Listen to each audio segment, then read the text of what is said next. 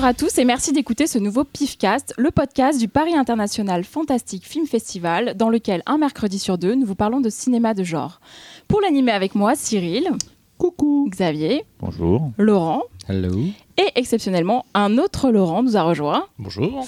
Il y a un Laurent de trop ici. Nous allons expliquer tout de suite pourquoi ce nouveau Laurent Bonjour est avec Véronique. Nous. Bonjour. Alors en effet, aujourd'hui, euh, nous vous proposons un PIFcast spécial sur le tokusatsu. Après avoir évoqué euh, le sujet euh, dans un PIFcast précédent, c'est le, le, numéro 37 sur Steven Spielberg. nous avions demandé, c'était à 15 minutes 30 hein, d'ailleurs, s'il y en a qui veulent vérifier, c'est vrai. certains auditeurs nous ont réclamé ce numéro dont, dont nous avons parlé. D'accord et voilà. Et on salue notamment Dominique, Niki, Louis et Yao. Salut les gars, c'est pour vous. Et, euh, et du coup, au, au, cœur de cet été, on a choisi euh, de profiter euh, de, de, du calme et de la chaleur pour combler tous les désirs de Xavier et faire ce numéro de sur le tokusatsu. Oh, tu sais me parler, toi. on va vous, on va vous laisser. longtemps à hein dire le mot quand même. C'est ça, en fait, c'est pour ça qu'on le faisait pas aussi. C'était voilà. le temps que j'apprenne à le dire. Mais encore, c'est pas encore ça. Euh, donc l'idée de ce podcast, euh, c'est de donner les clés en fait euh, pour découvrir le genre. Et puis pour ceux qui connaissent déjà, c'est toujours un plaisir d'en entendre parler. Du coup, on commence avec Xavier, forcément. Tu vas nous expliquer. Je peux dire, c'est un sujet quand même qui est très très souvent couvert euh, sur TF1. Drucker en parle souvent. Enfin, c'est un sujet voilà, qui. C'est un peu galvaudé, voilà, mais bon. On arrive après un peu tout le monde, mais c'est pas grave. Xavier, vas-y. Non, mais moi, par contre, je vais juste mettre un petit avertissement au début. Warning, euh, warning. Ouais, non, mais voilà. Euh, si vous écoutez ce podcast en, de manière très religieuse euh, en pensant au tokusatsu, alors je peux vous dire tout de suite que oui, il va y avoir des raccourcis, oui, il va y avoir des interprétations, nous n'avons pas tous les mêmes goûts, il y a peut-être même des choses classiques que nous n'aimerons pas. Et euh, voilà, excusez-nous d'avance. J'ajouterais, si, oui. j'ajouterais, si vous n'y connaissez rien comme moi, vous n'y verrez que du feu. exactement. tu sous-entends que c'est un sujet sur lequel il y aura beaucoup d'ayatollahs et des gardiens du temple qui vont pas oui, apprécier. Exactement. c'est pourtant c'est pas certainement. Sauf que le but du jeu ici, c'est voilà quoi, on est là, tranquille, à la fraîche, on a envie de présenter le tokusatsu pour des gens qui ne connaissent pas ou qui savaient pas par où commencer. Bon, Est-ce que euh, tu voilà, commences quoi. par nous donner une définition du mot? Alors en fait, le tokusatsu, c'est en fait le, un, une contraction de deux mots japonais qui veut dire tout simplement effets spéciaux. On va dire que ça désigne euh, de manière un petit peu générale les œuvres basées sur les trucages. Donc le tokusatsu a une influence classique, donc le théâtre kabuki, que ce soit au niveau de, du visuel ou de, de, de l'action, du combat, et aussi du bunraku. Donc le bunraku, c'est le théâtre de marionnettes. Quelque part une base d'effets spéciaux. Voilà. Dans le, dans le domaine du tokusatsu, par exemple, euh, ce que vous connaissez déjà euh, à partir du moment où vous aimez un peu le cinéma japonais, c'est donc les yokai, donc euh, tout ce qui est fantôme japonais, et donc le kaiju, le grand film de monstres, dont le représentant le plus classique est Godzilla. Godzilla ah, a justement j'attendais un beaucoup de bruitage de choses. Cyril, mais Non mais je vais pas le faire. Complètement à l'ouest. Donc euh, autour de cette table, j'imagine que beaucoup ont déjà vu Godzilla. Oui. Et j'ai la vraiment clôture be- du pif, euh, le dernier. faut le dire. Bah si, il faut le rappeler. Ah film oui. Godzilla était oui à la clôture du dernier pif, hein, qui, a, qui a quand même calmé pas mal de monde. On a chié pour l'avoir et on l'a eu. C'est ça. Donc à la base, euh, Godzilla, euh, donc qui est un, un film donc, euh, qui est sorti en 1954 par Ichiro Honda et aux effets spéciaux, nous avons Eiji Tsubura, Tsuburaya. Et euh, c'est euh, donc euh, le fameux monstre, le lézard géant au feu atomique qui explose Tokyo à chaque film. Sauf que ce que beaucoup de gens ont tendance à oublier, c'est que le premier film est en fait un drame. Et il a apporté énormément de choses dans le cinéma. Et il a apporté énormément de choses pour la télévision. Donc ça, on va y revenir après. Je sais pas si Laurent envie de dire un petit mot Bah, sur c'est, Tsuburaya. euh, oui, Tsuburaya, en fait, quand il arrive, euh, quand il arrive sur Godzilla, c'est pas un jeune premier euh, des effets spéciaux, c'est un mec qui a déjà 50 balais. Euh, il s'est fait la main, euh, il s'est fait la main en fait dans diverses dans diverses sociétés de production. Il est passé euh, principalement chez principalement chez Toho et il a commencé en fait comme assistant comme assistant opérateur. Alors assistant opérateur en fait à l'époque de, de la pellicule, c'est un truc très chiant. hein. C'est un truc qui vous force à mettre les mains dans le cambouis, ça vous charge une caméra dans une chambre noire euh, minuscule euh, sans voir ce que vous faites, donc c'est un peu compliqué. Euh, vous mesurez également la, distance, la distance en fait entre l'objet que vous filmez et, la caméra parce que vous pouvez pas faire le point de toute façon à partir d'une caméra pellicule. Enfin, c'est un truc, un truc très très particulier. Lui, il lui, il était Techniquement, il était surdoué. C'était, euh, c'est quelqu'un en fait qui a commencé à, monter des, euh, à essayer d'améliorer en fait des systèmes déjà existants, des systèmes de machinerie, des dolly, des choses comme ça. Euh, il a commencé aussi à insister, à insister pour faire comment, pour l'utilisation d'un d'un type d'effets spéciaux qui était qui était assez peu courant à l'époque, qui était la, rétroprojection, mais en fait complète. Une rétroprojection qui prendrait toute l'image. En fait, c'est quelque chose dont on se servait notamment pour les pour les scènes de voiture. Et euh, voilà, il a gagné ses galons comme ça. Il a fait aussi quelques quelques films de propagande euh, anticommunistes, euh, notamment notamment pendant la guerre de la guerre contre la Chine. Il a participé à la première coproduction entre l'Allemagne et le Japon en 36. Bon, on va dire que faut bien bosser. hein. faut bien voilà euh, faut bien bosser donc quand il arrive sur quand il arrive sur Godzilla en fait c'est euh, même si c'est Inoshiro Honda qui, qui réalise le film euh, il est vu quasiment un peu comme le patron hein. c'est-à-dire qu'en gros le producteur, le réalisateur viennent le voir en lui demandant est-ce que ça c'est possible? Et il regarde le truc, oui, non. Euh, bon, en général il dit oui. Au départ, il devait faire, euh, il devait faire Godzilla en fait en image par image parce que c'est c'est un gros Influence gros de King Kong qu'il adorait. voilà, en fait, il avait publié un article énorme sur Willis O'Brien sans jamais vraiment l'avoir rencontré, mais il, démon- il- il décortiquait en fait complètement les effets spéciaux du film. Et, euh, et il a annoncé en fait au producteur que s'il voulait effectivement un Godzilla en image par image, c'était à peu près 7 ans de tournage. À l'époque où la Toho sortait à peu près deux films par semaine, hein. donc autant dire que c'était juste, euh, c'était juste de la et en- blague. Et en, plus, euh, chose euh, particulière, c'est que la, la- la genèse de Godzilla vient du fait que la, la Toho avait un créneau libre. En fait, c'était le producteur Tomoyuki Tanaka qui avait un projet. Le projet s'est effondré. Et la Toho lui a demandé de créer quelque chose pour ce créneau. Donc il n'avait pas trop le choix. Il est tombé par hasard donc sur le sur l'histoire en fait du Lucky Dragon 5 qui est un bateau de pêche qui s'est retrouvé accidentellement à côté d'un essai nucléaire euh, par les Américains. Et autrement, il a cette, euh, cette idée en fait s'est mélangée donc avec le, le, le- le film de 53, Le monstre des temps perdus, pour, euh, enfin, qui lui a donné l'idée de mettre un, un monstre central à son histoire. Eugène Laurier, c'est ça? Je sais plus. Je crois, exactement. je ne sais plus. Enfin bon, quoi qu'il en soit, donc ce, projet s'est fait comme ça très très rapidement. Personne n'y croyait vraiment, c'était du remplissage. Et c'est vrai que l'arrivée de Tsuburaya a vraiment amené quelque chose de complètement différent dans le projet. Quoi. Alors, Tsuburaya, il est surtout connu bon, pour le, costume du lézard, les effets optiques du film, mais en fait, c'est surtout un, c'est surtout un fou de maquette. C'est-à-dire toutes les maquettes, toutes les maquettes du film sont extrêmement réalistes et la, sa façon de faire ce- ce- ces maquettes, justement, lui, lui avait valu quelques petits problèmes avant, parce qu'il avait fait pour un film une reconstitution de la bataille de Pearl Harbor qui était tellement précise qu'il avait été accusé d'espionnage pendant, quelques années. Ce qui l'avait poussé en fait à monter sa propre société d'effets spéciaux, puisqu'il avait été viré de la Toho, avant de pouvoir revenir, de refaire Godzilla, et puis d'insister un petit peu euh, au fur et à mesure des années pour que la, la taille de la bestiole soit un petit peu réduite, ce qui lui permettait de faire des maquettes un peu plus grosses, un peu plus détaillées. Enfin, c'était vraiment, euh, vraiment de ses plaisirs. Quoi. Mais ce qui est intéressant du coup, c'est que Godzilla, c'est une création purement ciné slash TV. euh, c'est pas du tout, euh, Ouais, tout à tiré de la littérature ou du manga. Non, non, non, non, non, non. C'est- un mélange d'inspiration euh, pour essayer de sauver sa peau, tout simplement. Et, euh, et le film, à l'époque, euh, a reçu de, de très très mauvaises critiques, parce qu'il faut quand même se rappeler que bon, la bombe atomique, c'était juste dix ans avant. Le film, le, le film a été taxé d'opportunisme un peu au dernier degré, donc ça a, été, ça a été un peu chaud pour eux.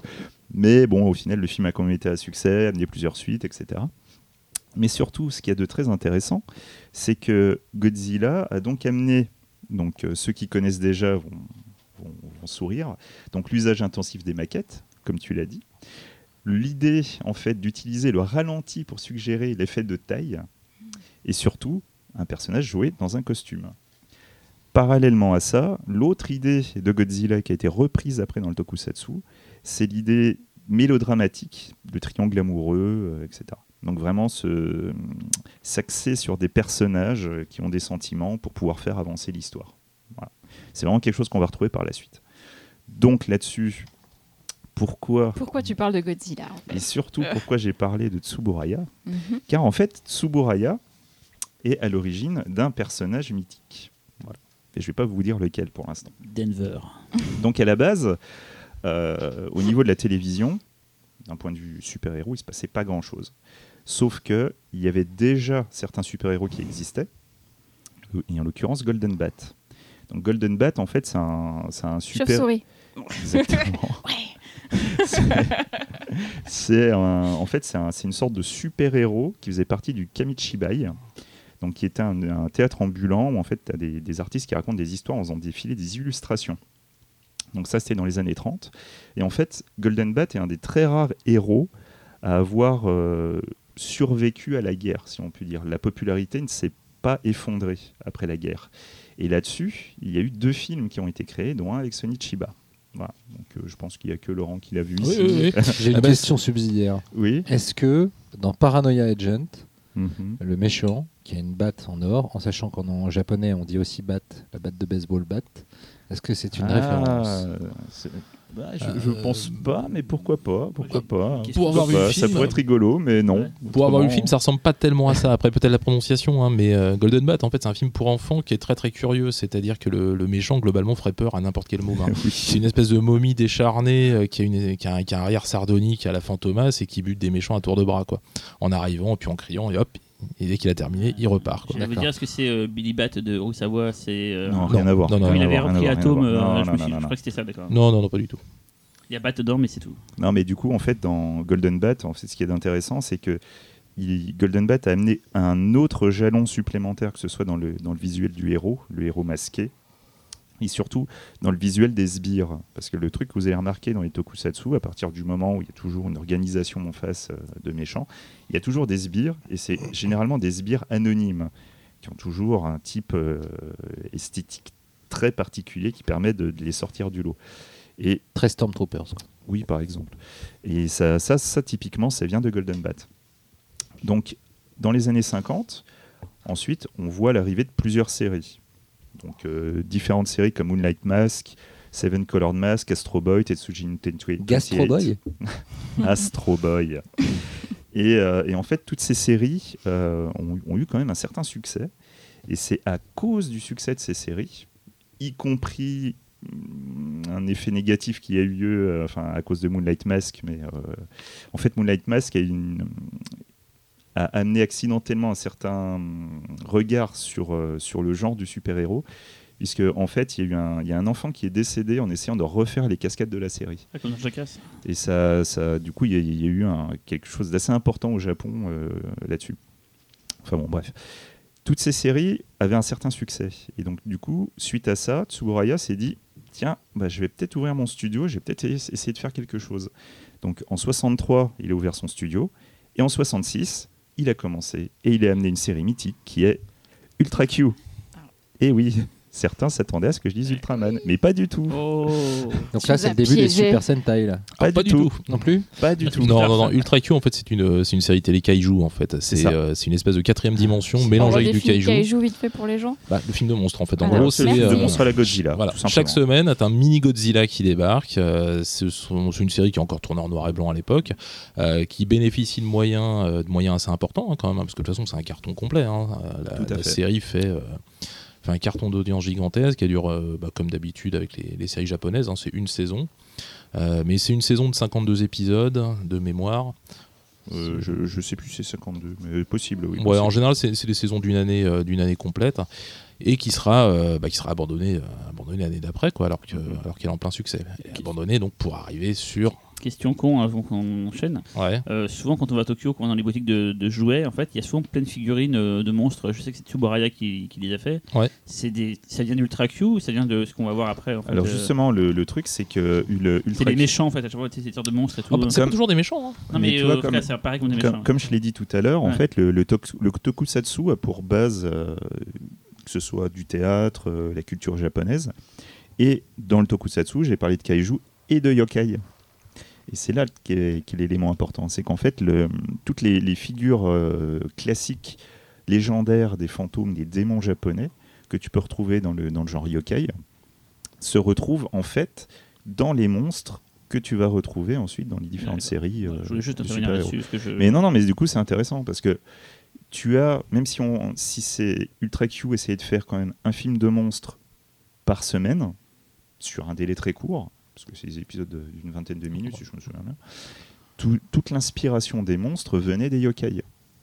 donc, en fait, pour arriver à la deuxième série, parce que la deuxième série, en fait, c'est la même année. hein. La- en fait, en 66, il a fait Ultra Q, il a fait la deuxième série dont je vais vous parler, et il a fait un autre truc qui s'appelle Buxa. Mais ça, je vous avoue, je l'ai pas vu, donc je peux pas vous en parler. Vous avez vu tous les Ultra Q? Tous les deux là Oui, bah, il n'y a pas des masses d'épisodes non plus. hein. C'est ça. hein, Il y a une saison. Mais donc 50, tu dis. euh, De mémoire, c'est ça. De jeu. bah, ça 50, dure- 80, c'est- assez court comme épisode. Ouais, c'est possible que ce soit moins. Il me semble que c'est moins. Mais c'est très court, non? C'est des 20 minutes Et donc du coup, les, en fait, Ultra Q, ils se sont rendus compte tout simplement d'un élément euh, manquant, c'est un héros principal. Et donc du coup, en fait, on peut dire qu'ils ont refait Ultra Q avec un super héros. Mhm. Et donc là, ça nous a amené Ultraman. Ah. Voilà, enfin, tout ça pour ça. Là, c'est le début des Super Sentai. Non, Non plus. plus. Raté. Putain Ah non, les Sentai, c'est plus tard. Et euh, donc du coup, en fait, euh, Ultraman, euh, c'est vraiment une série, euh, c'est une série mythique, c'est la série mythique par excellence. Et euh, que pourrais-vous, que pourrais-je dire sur Ultraman? Mais qui est Ultraman? Ah. Donc en fait, Quel cri de jouissance. euh, voilà. Ultraman Xavier, c'est c'est quelque chose. hein. Oui. Alors euh, tu Une verras. question- une question de taille, pas, pas, forcément Pitch comme quand tu même penses. euh, ce que c'est à la base. Alors donc au Japon, on a la patrouille scientifique, qui est une unité militaire qui est composée de cinq membres et qui a pour mission d'étudier et de contrer l'action des monstres souvent extraterrestres qui menacent la Terre. Ayata, un héros humain de la série et membre de la patrouille scientifique, fait la rencontre d'un géant extraterrestre appelé Ultraman au cours d'une mission. Celui-ci lui remet la capsule bêta qui lui permet de permuter avec Ultraman lorsque les monstres attaquent le Japon. Cependant, l'énergie vitale d'Ultraman d'Ultraman diminue rapidement et il n'a que quelques minutes pour venir à bout du monstre. Quelques minutes qui concentrent l'essentiel du budget de chaque épisode. C'est globalement ça, quoi. Euh, c'est très simple. Ultraman, ça a été un succès immédiat. Déjà, en fait, Ultra Q, faut comprendre que la, la cote de popularité d'Ultra Q, c'était vénère. Quoi. Ultraman, ça l'a explosé, mais littéralement explosé. Alors, je sais pas si tu pourras répondre à cette question, mais c'était quoi le public au Japon? À cette époque C'était les enfants, Alors- les adultes? En fait, c'est c'est plus les enfants, les jeunes. Et en fait, le, la particularité d'Ultraman, qui de mon point de vue, c'est une certaine naïveté qu'on retrouvera plus tard dans beaucoup de tokusatsu, est liée en fait au contre-coup de la guerre, où en fait, à un moment donné, tu as vu tellement d'horreur dans ta vie, tu as entendu parler de tellement d'horreur, bah, qu'à un moment, tu as envie d'un truc beau, tu as envie d'un truc positif, naïf certes, mais tu as envie de quelque chose de lumineux. Et en fait, c'est- c'est globalement ce qui, c'est ça qu'on te sert avec Ultraman. Ça explique la comédie française après le quinquennat Hollande. D'accord. Ce que tu dis, ça, c'est marrant, c'est que j'ai, euh, petite anecdote, j'ai bossé un petit peu dans une école maternelle au Japon. Et c'était marrant à la, à la récré, les gamins, ils avaient des t-shirts Ultraman. À la base, c'était pas euh, Spider-Man, machin et tout, c'était Ultraman, Kamen Rider et tout. Et tu les voyais dans la cour faire les positions d'Ultraman, les, les, les, les différentes positions et tout. Ce qui pour nous est un truc de geek, qui là-bas était totalement en fait juste normal en fait. Quoi. C'était, Ah bah oui, bien sûr.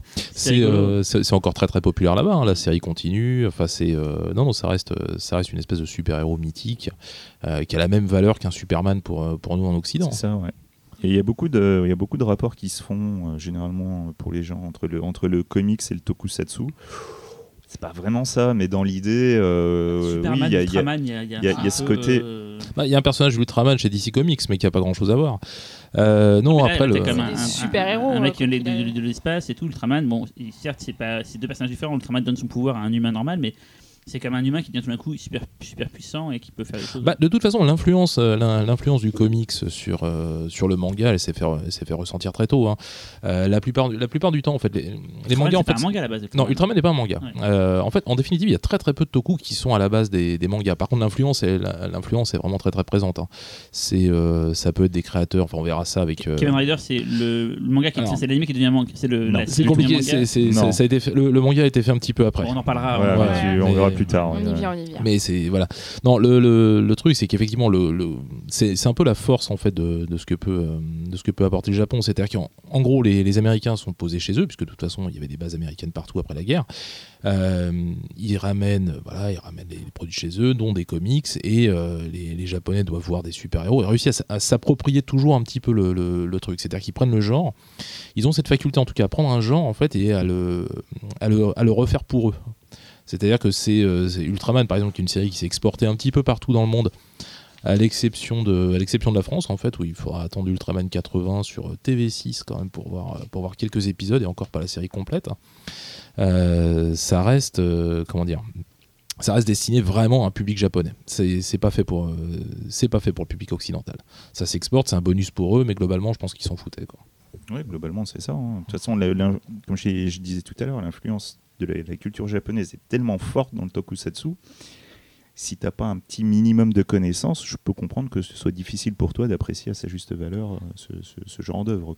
Après, on peut aussi apprécier tout simplement pour ce que c'est, hein, c'est-à-dire un moment où tu vas te taper 20 minutes d'effets spéciaux, d'action, des ça, explosions. C'est ça. Globalement, c'est pas des. ce sont- Enfin, celui qui va regarder, qui va regarder un toku en pensant qu'il va voir l'équivalent de The Wire au Japon, il va être un peu déçu, je pense. C'est euh, pas mais- exactement ça. Globalement, globalement, pourquoi on aime le tokusatsu? Parce que tu vas arriver à avoir quelque chose qui est, euh, je vais pas dire proche du bis quelque part, même si je trouve que dans l'amour du bis, il y a, Ah bah, y a- y a un si. truc qui se met là parce que c'est, tu peux être fauché en faisant ton truc, mais ce qui compte, c'est que les mecs, les mecs, ils y croient. Il y a de la péripétie et tout machin. T'as pas la thune de faire un truc, mais on s'en Oui, oui. branle. Mais c'est ça, c'est- en fait, ils ont cette manière d'aller jusqu'au bout du truc. Euh, c'est- bon, Ultraman, c'est friqué. hein. Ultraman, il y a de l'argent Oui, à l'écran, c'est-à-dire oui. que la, la série est tournée en 16 mm parce qu'à l'époque, la télévision est en 16 mm. Mais Et c'est du 16 puis mm couleur. Et Tsuburaya, en plus, il voulait vraiment que chaque épisode ce soit l'équivalent d'un film. C'est quoi. l'équivalent d'un C'est- mini-film. voilà. Mais ce qu'il faisait, c'est que pour euh, comment, comme il était, c'est quelqu'un qui vient du cinéma et comme il était gêné par la perte de qualité sur les euh, comment, sur les effets spéciaux en 16 mm, tous les plans d'effets spéciaux sont en 35. Ce qui fait que la, la série coûte une fortune pour l'époque. Alors, elle rapporte évidemment. Et puis en termes de produits dérivés, j'imagine même pas ce que ça a dû amener à l'époque. Mais euh, donc, ce qui, ce qui montre bien que là-dessus, euh, Star Wars en fait a pas vraiment, euh, vraiment inventé ce système. hein. Euh, les, les Japonais ont toujours été fous de figurines, de posters, de choses comme ça. Et Ultraman en a, on a, on a largué mais des, des tonnes. hein. Euh, je sais plus du tout ce que je voulais dire. mais C'était sûrement très intéressant. Non, mais du coup, voilà. Enfin, en tout cas, après Ultraman, il y a eu une deuxième série euh, qui est arrivée, qui est donc euh, Ultraman 7, qui, euh, qui n'a pas eu autant de succès. Mais bon, voilà. Parce que les gens voulaient voir le 2, 3, 4, 5 et 6 avant, non Je sais pas. Et, euh, et en fait, en 71, après la mort de Tsuburaya père, donc c'est Tsuburaya fils qui a, euh, qui a repris le, le flambeau.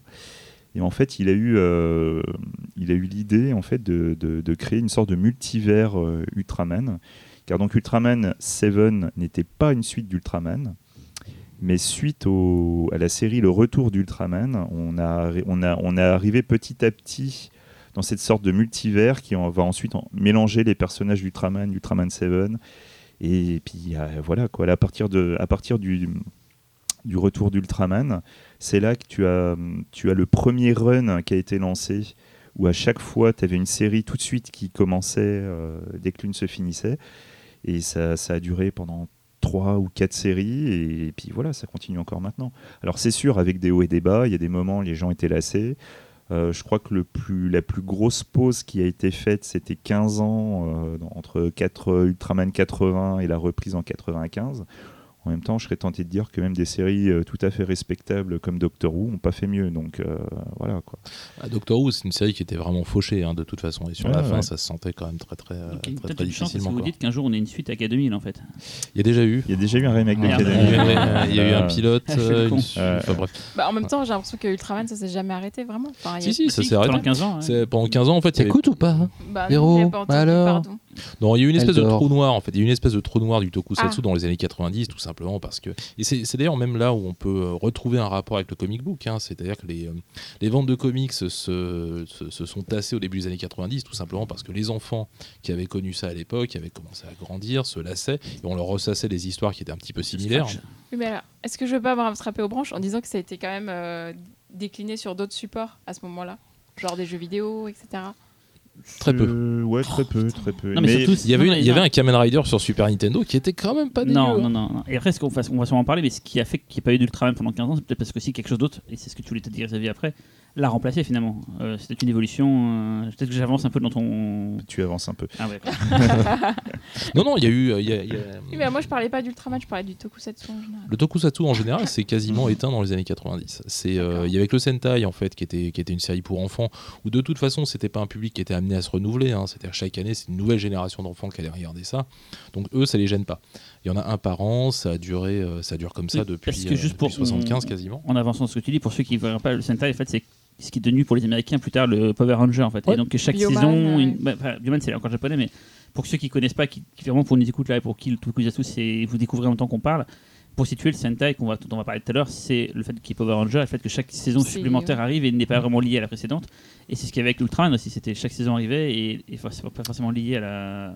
Alors c'est Bah, plus ou moins lié à chaque fois, c'est- mais voilà, c'est ça, c'est- c'est- la en fait- fin est liée au début, mais après C'est- c'est. Ouais, mais- c'est- non, c'est très, c'est, c'est très bordélique en fait. La continuité dans le tokusatsu, c'est un truc sur lequel on peut compter, pas compter. On va voir des héros se rencontrer au hasard de films, au hasard de séries, puis d'un seul coup C'est ça. plus jamais en entendre parler, avoir des C'est actes. le bordel qui- aussi dans les comic books, je crois. Je suis pas fan de comic books, mais je crois Euh, qu'il y a des histoires de mec, mec qui meurt dans une série, mais dans l'autre il est pas mort, donc ça fait des continuités. De Ouais, non, mais après, ouais. Bah, enfin, chaque, univers chaque univers essaye d'avoir. Dans les, dans les comic En books, fait, en fait, dans les Schtroumpfs, où il y a- c'est vraiment plutôt cohérent au niveau. bah, il y a qu'un village en même temps. hein. Il y a qu'un village, il y a qu'une schtroumpfette, euh, ça fout pas le bordel. hein. c'est pareil, c'est la continuité, elle est respectée. Bah oui, de toute façon, ils sortent pas du pâté de maison. C'est- Non, non, c'est logique. C'est c'est japonais, c'est Le scrameustage, pareil, ça va, ça reste assez. Euh, un paquet, c'est vrai. ouais, ouais. On avance sur Ultraman, du coup. euh, qu'est-ce que tu Enfin bon voilà donc euh, du coup il y a eu euh, euh, Ultraman en fait donc il y a eu beaucoup d'itérations euh, au fur et à mesure des années et comme je disais il y avait eu le, le gap là dans les années 90 et, euh, et voilà quoi enfin le- le- la, la petite naïveté euh, à un moment Tsuburaya Fils euh, bah, a décidé de lancer un projet euh, que nous appellerons le projet N et qui va essayer de, de changer un peu tout ça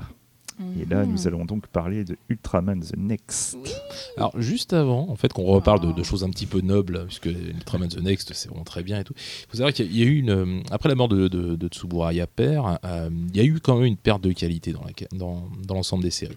Il y a eu ça et il y a eu notamment une collaboration. Alors Tsuburaya père était encore vivant. Je suis pas sûr qu'il a pu voir le. Je suis pas sûr qu'il était encore vivant quand, quand le film est sorti.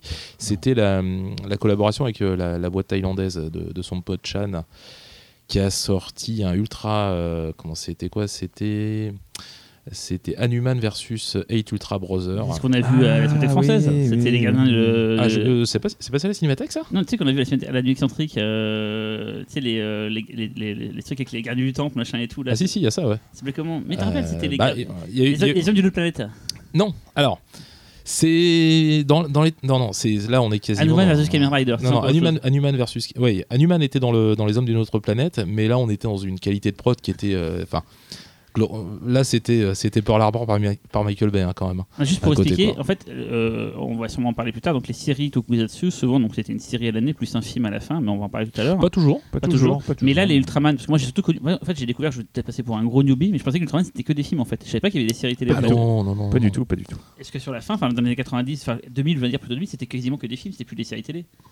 En fait, tu as, eu- t'as eu beaucoup de films, mais euh, en fait, techniquement, le vrai, euh, le, le premier blockbuster euh, Ultraman, en fait, c'est Kamen Rider The Next. Ultraman The Next. Euh, Ultraman The Next. oui, Même c'est Xavier Même les Ah, pros, là. même les pros y a Kamen. Rider The Next, mais ça, c'est autre chose. Non, mais voilà, euh, mais- on va faire un Batman point euh, explication pour Ah les auditeurs de Ouais. comment on a préparé euh, ce podcast. Voilà. C'est qu'en fait, Xavier nous a attribué à chacun un film euh, à regarder euh, ou une série. Et euh, moi, dû j'ai- faire nos il m'a attribué Ultraman The Next, justement. Euh, que c'était bien pour euh, une introduction. euh, voilà. Euh, et du coup, bah, je l'ai regardé. Euh, là, il sait pas ce que j'en ai pensé, donc il me regarde. Ah J'attends, j'attends le. Du coup, Là, vous êtes, assez- vous êtes- vous êtes peut-être témoin soit de la naissance d'une grande histoire d'amour, soit d'une rupture en direct. Euh, du coup, c'est un film de 2004 de Kazuya Konoka. Konaka, pardon. Euh, le pitch, c'est exactement le même que tous les autres Ultraman quasiment. Alors, à la différence près que là, euh, enfin, on va rajouter des petits détails que le lieutenant euh, Maki, donc pilote d'avion, qu'il dé- décide de quitter l'Air Force, mais lors d'un dernier vol, il rencontre le géant Ultraman, une grosse lumière rouge. Il fusionne, mais il se rend pas trop compte de ce qui se passe, etc. Et c'est son dernier vol parce qu'il voulait s'occuper de sa femme et de son fils qui est malade. Donc attention, sentiments, valeurs et tout. Et en vu, fait, euh, peu après, il se fait kidnapper par euh, l'armée, les services secrets, parce que ils veulent euh, volontairement en fait le mettre en présence d'un monstre qui va se transformer, enfin qui, qui est déjà un monstre d'ailleurs, et euh, pour pour en fait provoquer sa transformation en Ultraman, puisqu'il est donc le seul. Eux, ils savent que c'est le seul qui va pouvoir battre ce Non. monstre. Il pense à la base que lui aussi va être un monstre méchant quand il le capture. Ah ouais. Ouais. D'accord. Bon. Voilà. Bah, pourquoi ils font ça? Ils sont cons. Ils voulaient avoir deux monstres. Ils avaient déjà un. Ils savaient pas quoi en foutre. Maintenant, il y en a un qui s'était échappé. Ah, ok. Si tu veux. T'es sûr que t'as vu le film? Ouais, je suis Bien pas sûr. sûr, je l'ai vu. Euh, du coup, alors, euh, c'était une découverte pour moi. Et en fait, alors, j'étais vraiment newbie, moi, sur le tokusatsu. Donc, euh, ça- vous avez vu, je sais le dire du premier coup maintenant. C'est beau. Newbie? Ouais, c'est pas dur en même temps. Euh, alors, ce que. Je vais commencer par ce que j'aime pas. J'aime pas les effets spéciaux numériques que je trouve vraiment horrible. Mais euh, Il n'y en a pas tant que ça dans le film, dans les souvenirs. il y en a un peu au début, Il y en en a un peu fait. quand même, Il y en a un peu quand même. C'est bien et- intégré par rapport à d'habitude. hein. Il y en a, il y en a Euh, quelques-uns qui Par sont rapport à corrects. d'habitude. Après- non, mais après, je maintiens, hein, c'est vraiment un, enfin, c'est un, un gros budget pour un film tout court. hein. Ah, Euh, puis encore une fois, on- je pense que le film 2014, 6 millions là, le budget. 2004, Ouais. 2004. 2004, 2004. ouais, Ouais, donc 2004, le moment ouais. où le Japon a encore du mal à maîtriser euh, les, Et les- puis c'est peut-être la un VFX, peu aussi, même quoi. avec du pognon. Donc peut-être qu'ils investissaient pas encore trop. euh, bon, bref. Euh, le design d'Ultraman, en fait, quand on connaît pas la série au premier abord. Alors après, j'ai regardé plein de trucs et au final, en m'habituant, ça allait. Mais hon- honnêtement, la première fois, je me suis dit quand même, euh, pff, il est un peu inexpressif Pourtant, il ce est stylé héros. dans, euh, le- dans cette version-là. Ouais, il est stylé, mais au final, tu comprends pas trop ce qui se passe. Enfin, ça m'a un peu déstabilisé la première fois. Moi, j'ai regardé plusieurs fois, donc euh, voilà. Euh, et évidemment, ce que je disais un peu tout à l'heure, le truc full valeur euh, du héros, Nani, son enfant malade et tout. Enfin, sa femme qui est genre horrible, enfin, qui est tellement docile et toute sage et tout. Enfin bref, ça c'est mon côté féministe, bien sûr. et l'autre truc où j'ai trouvé que j'avais une petite limite sur le tokusatsu, c'est les combats dans le ciel. Parce que là, c'est un grand nom, là, j'accroche pas du tout sur les combats dans le ciel. Mais après, euh, je vais passer aux choses positives. Alors les combats dans le ciel, il faut savoir que c'est un Ah. peu une exception. hein. C'est euh, Ah. quelque chose qui se pratique quasiment pas, tout simplement parce qu'il Bah, y a bien, rarement le budget pour ça. La plupart du temps, c'est par terre, dans des carrières, Restez avec des, terre, les gars. Les carrières, de c'est chez. Toei, mais t'es dur. Chez Tsuburia, il y a toujours des maquettes, des bâtiments, Ouais, des ouais. trucs comme ça. Non, alors dans les trucs vraiment bien, parce que enfin, je vais arrêter de, de faire euh, lambiner euh, Xavier, mais j'ai quand même bien aimé. Euh, c'est euh, vraiment, il y a la musique qui est vraiment très très cool, et notamment dans les scènes de fusion. La scène de fusion au début, bah, cette scène, elle est en plus visuellement c'est magnifique. Enfin, c'est hyper beau, c'est hyper créatif, euh, voilà. Euh, les costumes, en fait, je trouve vraiment mieux réussis que les CGI. Justement, on en parlait à l'instant, mais euh, enfin pour le coup, euh, ils ont qu'à faire du latex, c'est beaucoup mieux euh, que. Et encore, il doit y avoir un peu d'ajout de Il y, a- CGI. il y a- il y mais- en a du latex, il y en a. il y en mais a. euh, il y en a quand même. Mais en tout cas- Et surtout, ces, latex, ces- magnifique. ces costumes, ils sont hyper bien filmés. Enfin, C'est-à-dire qu'il y a une manière de filmer les costumes qui les rend pas cheap. C'est-à-dire qu'il y a aussi quelque chose dans la réalisation qui fait que tu, tu comprends la taille en fait euh, des, des personnages. Je trouve que c'est ça, pour le coup, c'est hyper bien fait. Euh, et après, ce que j'ai aimé, c'est le côté dark de Ultraman The Next, bien sûr. C'est pour ça que tu l'as choisi, n'est-ce Bah pas oui, évidemment. Puisqu'en fait, euh, le monstre du, du film est à la base un humain. donc déjà, il y a un côté... je sais pas si c'est comme ça, vous me direz, dans les- tous les tokusatsu, est-ce que c'est des extraterrestres d'habitude ou est-ce que c'est des humains? Bah là, a pri- là, a priori, c'est un humain donc, qui a fusionné avec euh, une, autre, euh, une autre lumière, euh, machin, et euh, qui donc est mutant. Et en plus, il, est, il évolue au cours de- de- du film, puisqu'en fait, il fusionne avec d'autres animaux, des nuisibles, donc idée. des rats, des Ça tue. corbeaux, etc., des lézards. Et du coup, ça, ça donne vraiment des formes. À chaque fois, c'est la surprise de comment est-ce qu'il va être. Il y a un peu ce côté qu'il y avait dans Shin Godzilla qui était hyper jouissif de, de voir à chaque fois qu'il ressortait comment est-ce qu'il va être. évolutif. Ouais. ouais. Ça, c'est c'est hyper agréable et en plus, c'est trop trop beau et créatif. D'ailleurs, le réalisateur de Shin Godzilla est un énorme fan de Toku. Ah oui, tout à fait. Tout à fait. Enfin, les deux d'ailleurs. Et du-. Oui. oui. Et du coup, pour finir euh, sur ce, ce, ce, ce monstre, euh, bah, c'est sa relation entre euh, lui et en fait la scientifique qui va donc euh, euh, kidnapper euh, Ultraman, enfin le lieutenant Maki. Euh, et en fait, ils étaient amants avant qu'il se transforme. Et du coup, c'est cet amour impossible parce que euh, finalement, elle l'aurait bien aimé le sauver, mais elle peut pas. Et en fait, elle doit aider à le tuer euh, alors que c'était l'amour de sa vie. Tellement romantique. C'est beau. Moi, c'était mon premier Ultraman que je regardais. Désolé Laurent, désolé Ah Xavier. non. Non, mais Et au début, j'étais un peu frustré parce que c'était super bien visuellement et tout, Mm. mais c'était beaucoup de combats dans des, dans des zones, on va dire, des huis clos, quoi. Et je Mhm. dis, putain, moi, ce que j'aime dans les, dans les kaijus, c'est des mecs en costume qui se tabassent dans des maquettes, en fait. Euh, Et bon, heureusement, au bout d'un moment, ça s'est enfin dans la ville, et putain, les effets de profondeur, de- Mm. d'intégration dans, dans, la- dans le vrai Tokyo sont vachement bien foutus. Après, il y a un truc. Et je sais que petit malin, vous deux, vous kiffez ça, et moi, c'est moi mon truc, c'est le côté catch. moi, voilà, Oui, moi, je suis pas un fan. Si si t'aimes pas ça, Et la effectivement. chorégraphie des combats, en Ce fait. qu'on n'a pas dit Véronique, c'est qu'en fait, c'est comme la WWF ou maintenant WWE. Moi, j'aime bien ça en même temps. C'est des mecs qui font des German suplex et des trucs comme ça, C'est- pas-. Ah, pas passe par-dessus la troisième corde quasiment tout le temps. hein. Celui-là, c'est pas le pire. C'est pas le hein. pire, mais moi c'est un truc qui m'a toujours saoulé dans les dans, dans les dans les dans les, dans les tokusatsu, c'est quand ils avaient ce, ce délire-là en fait de, de catch, on va dire, quoi, parce que moi je suis pas un fan de catch à la base, et je sais que c'est un truc que vous kiffez vous. Et là dans celui-là, je fais putain encore des mecs qui se tabassent, parce que les combats ils sont un peu mous quand même. euh. Bah, nous on aime bien le catch en Oh, plus, le- mais le catch à l'ancienne, celui Oui, avec ah bah les, oui. voilà, on peut le catch noble, tu le vois. catch, celui avec les natural disasters, euh, voilà, Non, le sergent Slaughter et tous ces je trouve trucs là. qu'ils sont pas, Pas les- décevants. voilà. Ils sont pas décevants en plus parce que toujours ils se terminent toujours d'une manière assez, euh, enfin Oui, spectaculaire. ça, notamment de... le combat dans le ciel, autant ça m'a gavé tout le combat dans le ciel, autant la fin du combat dans le ciel, elle est hyper belle. En fait, ça manque un peu de pyrotechnie. À des moments, ça explose et j'étais content, il y avait des lasers et tout, mais globalement, le film, c'est quand même beaucoup du corps à corps avec des, Mm. des pans dans la gueule et tout. Bah, c'est ce Mais qu'on vient voir. hein. Oui, mais, mais, mais c'est ce que j'aime le moins. Donc ça, j'étais un peu déçu. Pour cette partie-là, par contre, je trouve que le Ultraman, il, il déchire niveau visuel. Enfin, la façon dont ils l'ont- un peu pas modernisé, mais ils l'ont un peu rendu un peu plus, euh, on va dire, euh, euh, punk ou je sais pas Ouais. trop comment dire. Il est, c'est vachement bien rendu dans celui-là. En tout cas, parce il est super lisse. Ultraman là, il a plein d'aspérité. Il, a, il est plus, plus creusé. ah, mais le du coup, monstre- toi, tu l'as jugé en comparaison aux autres que tu connaissais. Moi, Que le connaissant. C'était mon premier Ultraman, mais je Oui, mais connaissais t'avais déjà par vu des extraits, images, voilà, et tout, ouais. voilà. Et, effectivement, euh, tout ce qui, au départ, même les maquettes au début, quand il y avait le monstre en caoutchouc, à des je me suis dit, putain, mais c'est de l'animatronique ou c'était un mec en costume? J'ai eu un doute au début. Ah, C'était tellement bien fait, putain, j'ai eu un doute et tout. Non, non, mais vraiment, j'ai passé un bon moment. C'est juste que les combats de catch, ce qu'il faut bien le dire quand même, c'est souvent ça.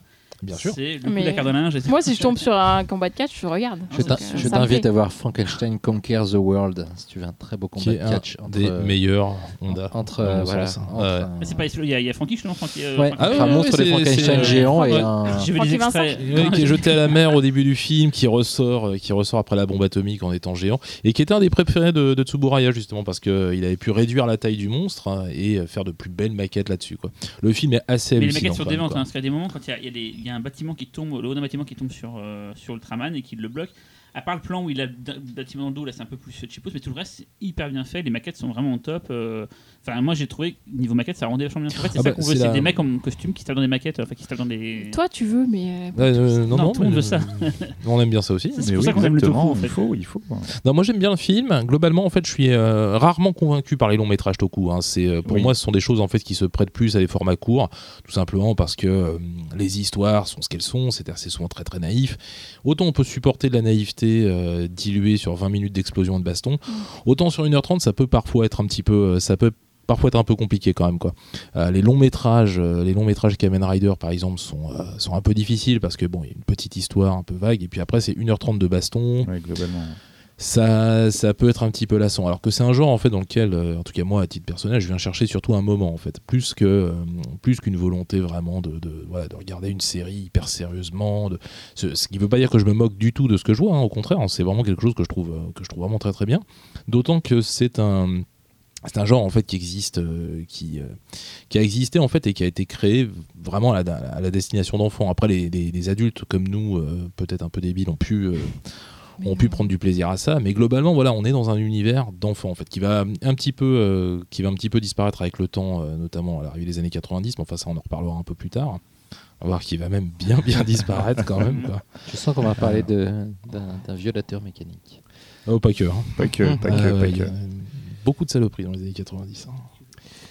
Mais bon, en tout cas, quoi qu'il en soit, euh, le, le- le- le projet Ultraman The Next, en fait, euh, à la base, il y a eu une, tentative de, reprise d'anciennes séries par, euh, Tsuburaya.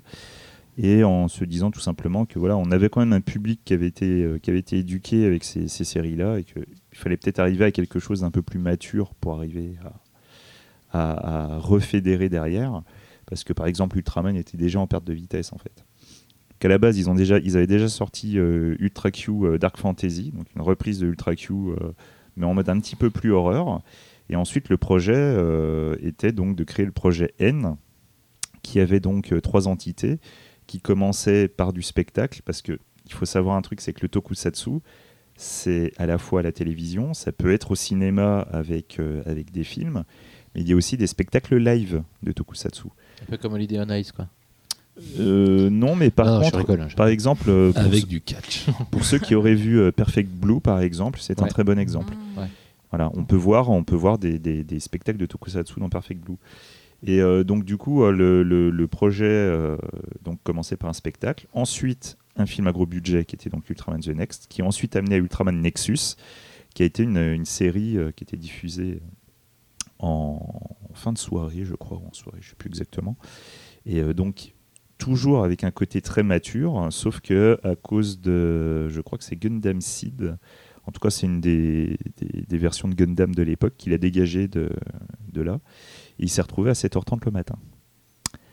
Donc tu mets une série mature qui est quand même un peu destinée à des adultes à 7h30. Je peux vous dire que les gamins ils ont un peu chié dans leur Bah, froc. on l'a fait en France, avec quand même Ah. les survivants. Ouais, mais bon, voilà. Mais le problème, c'est que du coup, la série s'est plantée, elle a été déprogrammée. quoi. Je pense, enfin, je, je serais, je serais surpris que les enfants japonais qui sont habitués à un niveau de violence largement supérieur au nôtre aient été vraiment choqués par Non, mais en tout cas, parce que l'un des trucs auxquels il faut aussi, euh, c'est vrai qu'on l'a, on l'a pas assez souligné, c'est que le, le tokusatsu a aussi un côté mercantile qui est extrêmement prononcé. Ah, bah, Tu, quand tu crées un tokusatsu, tu penses déjà à ta gamme de jouets derrière. C'est une hein. franchise à chaque fois. Quoi. Exactement. Bah, Donc façon, forcément, tu- Bandai, euh, avec euh, les séries genre Jace ou euh, Transformers ou euh, Musclor, c'est pareil. euh, Je crois qu'ils réfléchissent au design aussi Bah, en se disant euh, que ça va faire un super. euh, Là, en l'occurrence, en fait, Bandai possède, euh, possède plus de la moitié de, de Tsuburaya aujourd'hui. Mm. Donc, euh, du coup, euh, ils ont ça, ils ont les franchises de la Toei euh, derrière. Là, ils ont la main mise sur, euh, sur quasiment tout. Donc, tout est fait à destination des jouets également. Quoi. Mais euh, en tout cas, moi, le truc que je voulais souligner sur Ultraman Nexus, c'est pour ça que je veux aussi que les gens regardent Ultraman The Next et Ultraman Nexus, c'est que même en étant déprogrammés à 7h30, les mecs, ils sont restés fidèles à leur idée jusqu'au bout. Ils n'ont pas essayé d'édulcorer leur truc, ils n'ont pas essayé de faire un truc pour gamin. C'est parti dans le mur, ok, mais voilà quoi. Les mecs, ils avaient une idée, ils s'y sont tenus et ça, respect, chapeau. Quoi. Ultraman Nexus, mais n'avale pas quoi. Voilà, donc pourquoi, pour en, pour en finir un peu avec Ultraman, parce que T'as raison, Xavier, te laisse On avance. parce que déjà il faut avancer et je dois avouer que Ultraman n'est pas ma série préférée. Je suis désolé, Ultraman c'est pas c'est pas un de mes héros Oui, il fallait, il fallait y passer pour. euh, Tu es obligé d'y passer. Alors moi personnellement sur Ultraman, j'adore la première série, la toute première série parce que franchement elle a une patine euh, Ah, elle a une patine sublime. C'est euh, dis c'est du génial, 16, quoi. C'est y avait de la thune à l'écran. non, c'est ouais. du, c'est- c'est du 16, mais c'est du 35 pour les scènes à effets spéciaux. Oui, hein. c'est la pellicule. vraiment, ouais, c'est de la péloge, ça a de la gueule, c'est bien éclairé, c'est fait avec des moyens de cinéma. C'est euh, c'est pas n'importe quoi, c'est Mhm. vraiment bien foutu. Après, ça reste, disons que c'est pas une économie de série B, ça reste, euh, on, on reste un, un peu dans l'équivalent de, de- de- de- probablement de ce que de ce que voulait produire Universal pour ses films de matinée dans les années 50. quoi. ouais, sûrement. C'est oui, du, oui, film de monstre à destination d'enfants, fait sérieusement. Voilà, tout simplement. Mais voilà, en gros, moi, Ultraman, en dehors de la première série et des, et des différents Ultraman 7, c'est vrai que moi, j'ai un peu de mal avec le personnage d'Ultraman. J'accroche pas, on va dire. Donc qu'est-ce qu'il y a eu après Ultraman alors? Ben, en fait, euh, il y a eu plein de versions. C'est trop long pour vous balancer toutes les versions euh, imaginables, mais, Complètement indigeste. hein. mais voilà, quoi. Ça part de, de, de- de très bons comme Ultraman. Ultraman 7 n'a pas eu de succès, mais moi, j'aime beaucoup.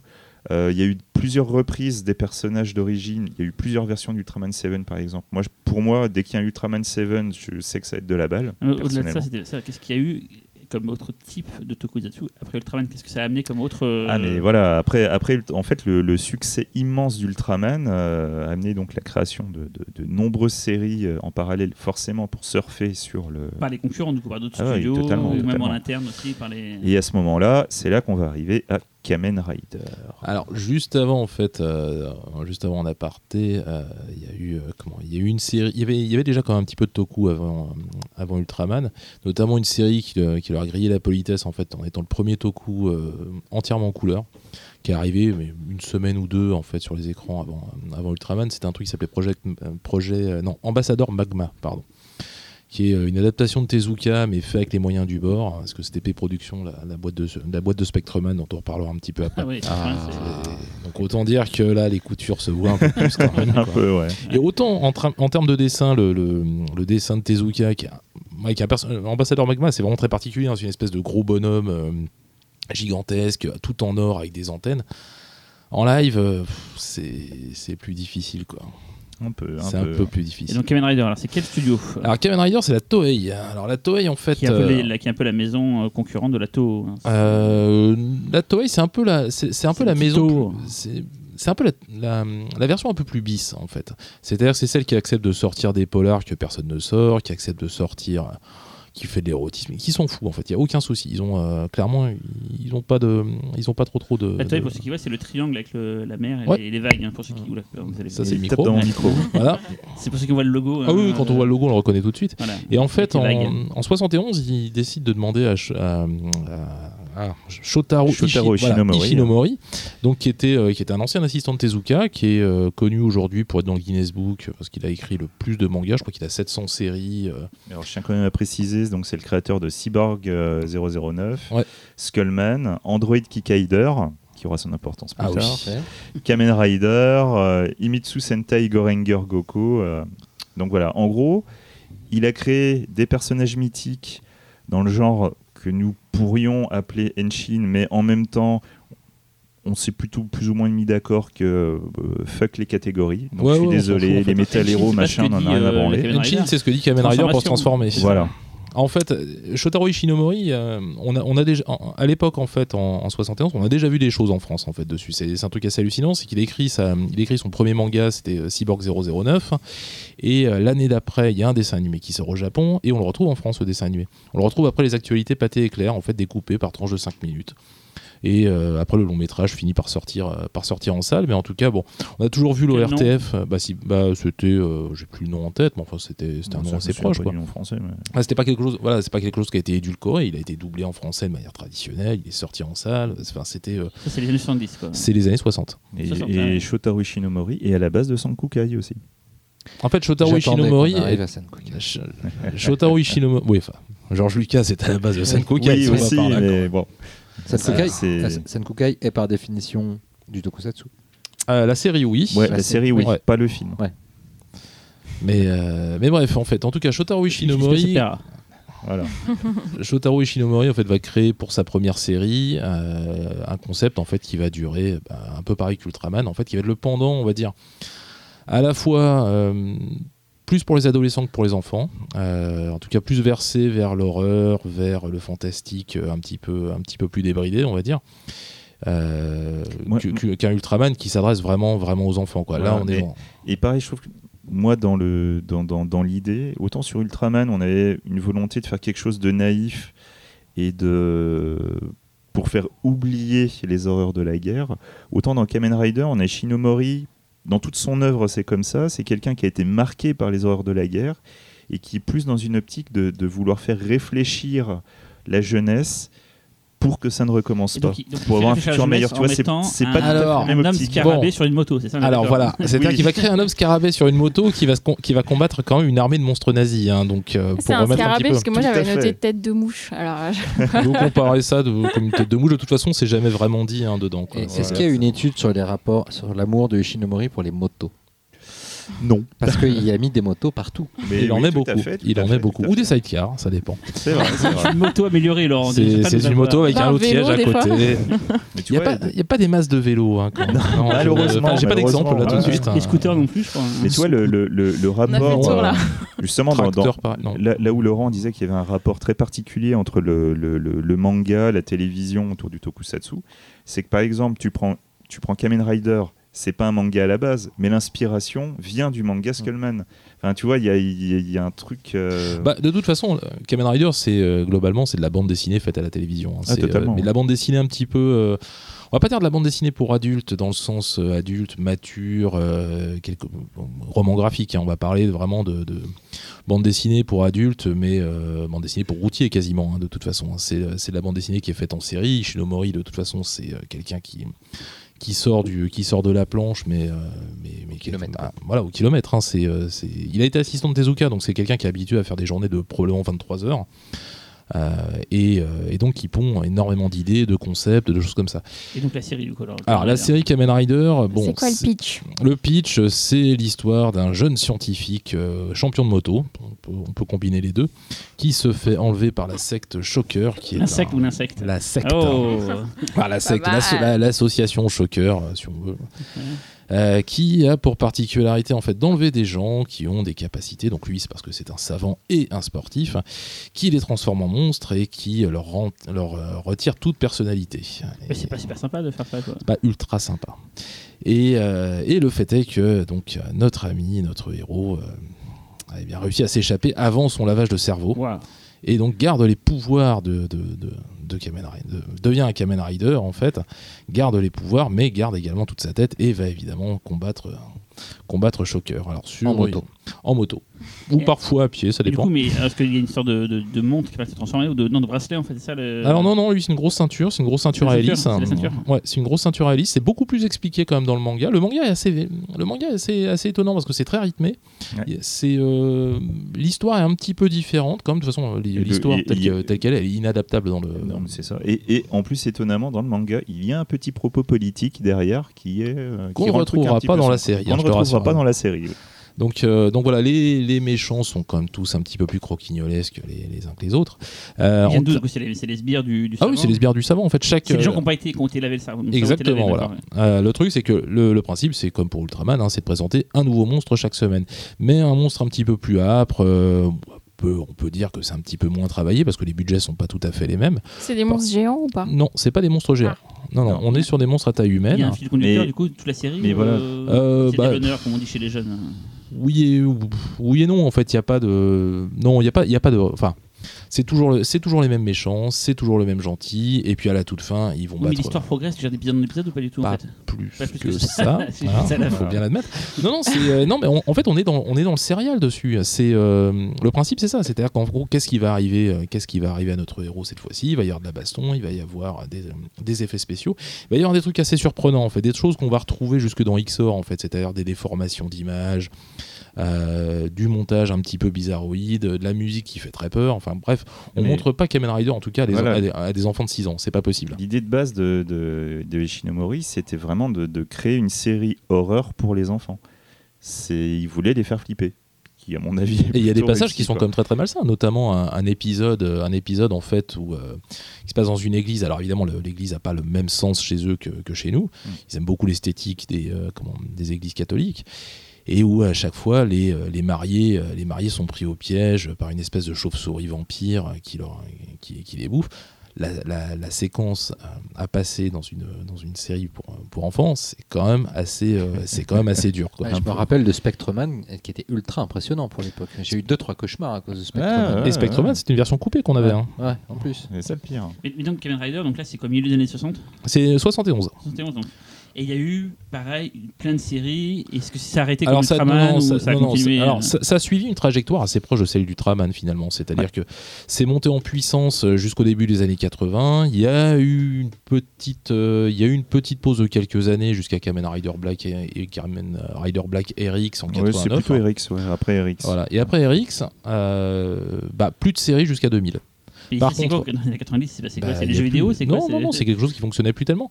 En fait, le, en fait, Kamen Rider, ils ont tenté, ils ont retenté deux choses, trois choses dans les années 90. Ils ont tenté deux courts métrages, Ouais. deux merveilles, les deux meilleurs de toute façon.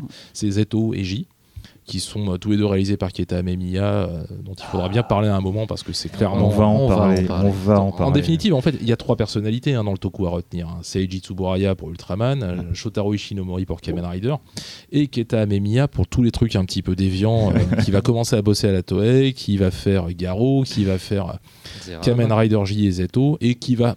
Alors, Z- il est pas Zeram très- aussi. euh, Zeram, oui, bien sûr. Zeram, les deux films qui sont, qui sont absolument mortels. Moon Over Tao, euh, et puis... Ah, euh, Ouais, et puis Mirai... DVD depuis des années. Mirai-. Mirai. Ninja. Mirai Ninja, qui est Ah, euh, son Ninja, premier film, qui est une merveille, qui est, est- c'est AIB absolument Nous, incroyable. nous digressons, nous Mais digressons. bon, nous digressons. Ah, mais moi, Kamen je- Rider. Justement, moi je voulais revenir au, à, à ce que disait Véro à propos de la taille, parce que ce, ce n'est pas bête du tout. C'est important. C'est important parce qu'en fait, pourquoi dans Kamen Rider nous n'avons pas un héros qui peut grandir et qui combat des combats Parce que la moto peut pas grandir. géants? Non, c'est parce Ah, si. qu'en en fait, Shotaro Ishinomori voulait un héros humain. Et en fait, le- le- l'un des principes de Kamen Rider, c'est Ah oui, il a sa vraie vie et il a sa vie de, de, de- de mouche.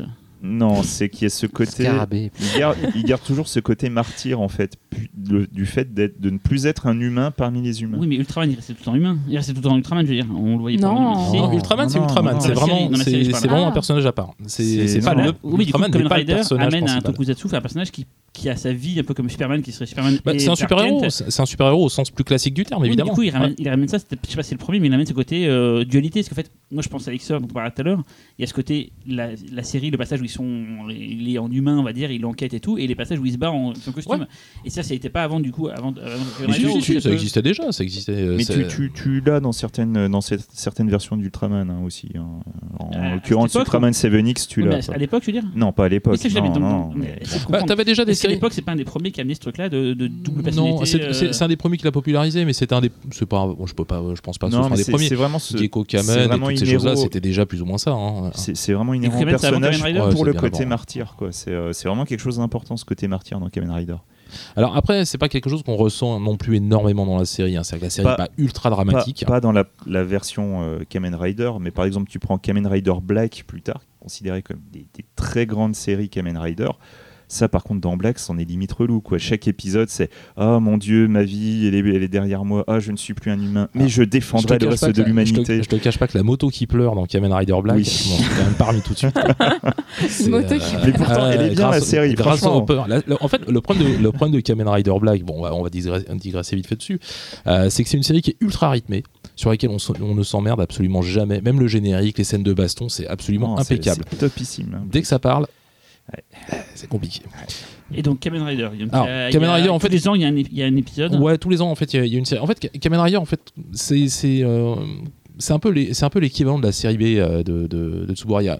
En fait, Tsuburaya, on peut le considérer comme une espèce de, de voilà d'universal, de truc un petit peu noble. Euh, Shotaro Ishinomori la Toei, on est plus on est plus chez Roger Corman hein, quand même. C'est-à-dire que les, Ouais. les, les séries se font un petit peu par accident par moment. La raison la raison pour laquelle en fait Kamen Rider a deux super héros très rapidement, c'est qu'en fait Hiroshi Fujioka, l'acteur principal, euh, fait ses cascades lui-même. On est à l'économie, euh, lui-même est cascadeur, pas de souci. Bon, à un moment, il découvre qu'il peut peut-être pas tenir tous les, il peut pas, il peut pas tenir facilement debout sur une moto. Il se casse les deux jambes. Il part six mois à l'hôpital et puis hop, arrivé d'un autre type avec un qui a plus ou moins les mêmes pouvoirs. Le foulard est de couleurs différentes, les manchettes aussi. Bon, bref, voilà.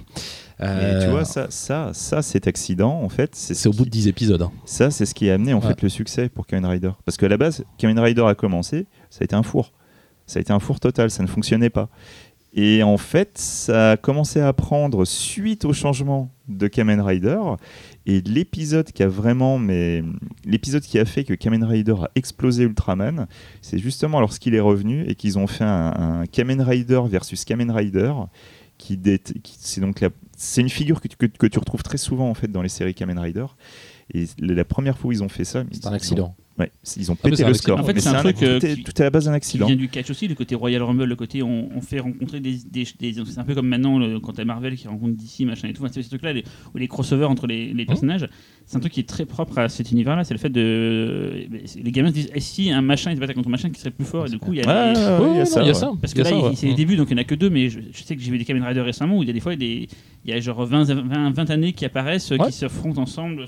Dans une, Oui, dans, dans- fou, dans une absence totale de soucis de continuité. Oui, c'est juste la Mais baston ouais. pour la bagarre, la bagarre, on est Ah bah oui, clairement, ouais. euh, Mais en fait, Kamen Rider va continuer comme ça. C'est- c'est- Kamen Rider, c'est une série qui va se suivre en fait au, au- au fur et à mesure pendant les, les 4-5 premières années. En fait, il va y avoir Kamen Rider, la deuxième saison, ce qui est assez rare pour ce, ce type de série. Il va y avoir Kamen Rider V3, qui est une suite directe dans lesquelles les deux premiers vont arriver de temps en temps. Euh, il va y avoir après Kamen Rider X, Sky Rider, etc. Ça va euh, commencer un petit peu à se calmer. euh, justement, moi je crois que sur Kamen Rider X, hein, notamment, où euh, ils ont la palme quand même du monstre le plus grotesque. Un personnage qui s'appelle Starfish Hitler, en fait, Ah, qui est j'ai une, déjà vu, euh, hein. voilà, qui est une étoile de mer. hein. voilà, c'est une étoile de mer en fait en, en Adolf Hitler. Euh, Tu sais pas d'où ça sort. Curieusement, quand ils refont des, des Royal Rumble comme ils le font habituellement, celui-ci lui. il y est pas. Alors moi j'ai- deux questions simples. Qu'est-ce Ouais. qui fait qu'une qu'une série Kamen Rider est meilleure qu'une autre? C'est ma première question. Parce qu'il fait que si on a eu genre 20, euh, qu'est-ce qui fera qu'une série est meilleure qu'une autre? Vous parlez tout à l'heure de Black, Alors- pourquoi elle est meilleure? Ah, Ça c'est ma première question. La seconde question, et du coup ça, ça va être un, un- un raccord à ce que tu vas dire, dire tout à l'heure Laurent. Quel est pour toi le meilleur Kamen Rider. Donc qu'est-ce qui fait qu'un Kamen Rider, une série est meilleure qu'une autre? Pourquoi euh, Comment orienter les gens pour dire tiens euh, ça c'est mieux et pourquoi c'est mieux? Parce que si c'est toujours pareil en fait, qu'est-ce qui fait qu'une série est mieux qu'une autre? Et la deuxième question, quelle est pour toi la meilleure? Alors en fait, il y a, deux périodes. Il y a deux périodes dans le toku. En fait, il y a la, période jusque dans les années 90 et il y a les euh, comment Il y a les années 2000.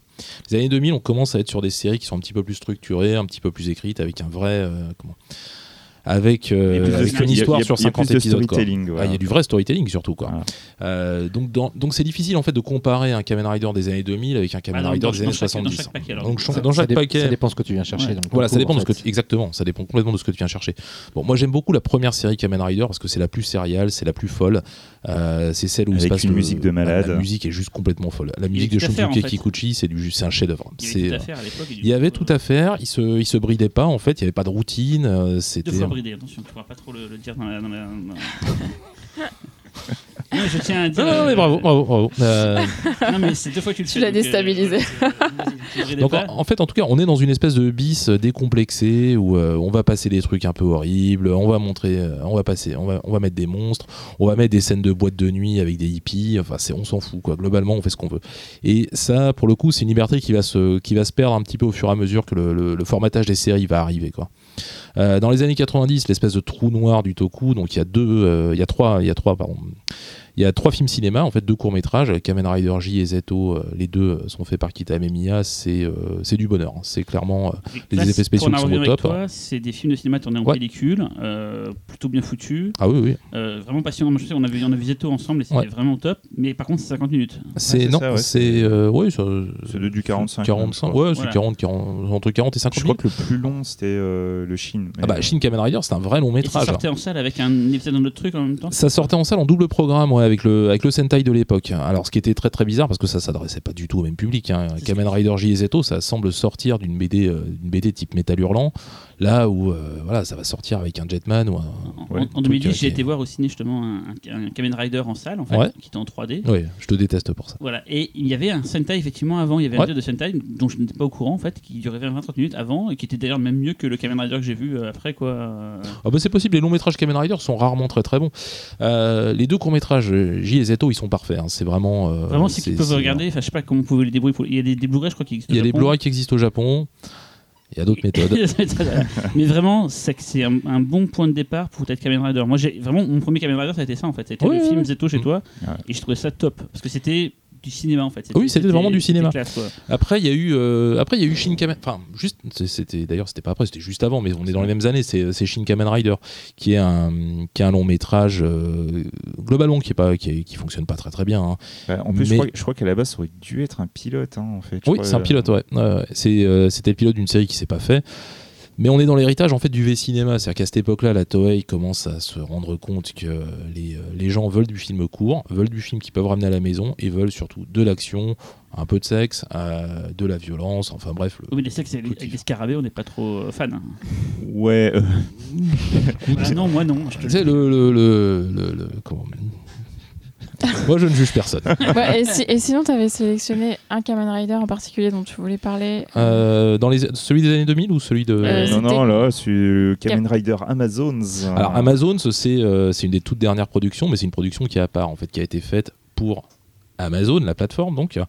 Euh, Ils commandent et- des, des colis tout le... Non, c'est quoi le principe euh, Alors, le. le, le- ils, sont, ils sont Prime Non, je sais pas, c'est quoi le. ouais, c'est- c'est pour des Il n'y avait pas déjà eu un Kamen Rider Amazon Il y, a eu un singulier il y a eu un Kamen Rider avant. Amazon euh, dans les années 70 dont ils reprennent le design, mais, euh, mais il n'y a, il y a strictement aucune Voilà, continuité que derrière. le, quoi. celui des années 70, c'est genre euh, Tarzan au pays de Kamen Rider, quoi. euh, Globalement. Mais hein, du coup, Mais est-ce il est très sympa. mais est-ce qu'ils s'appuient là-dessus pour faire une, une espèce de Pas vraiment, légitimité non. sur la Abs- non, non, Alors non, absolument pas. Je pense qu'ils ont repris le titre et le design parce que un, ça coûte moins cher de, de, de- voilà, de reprendre de reprendre ça.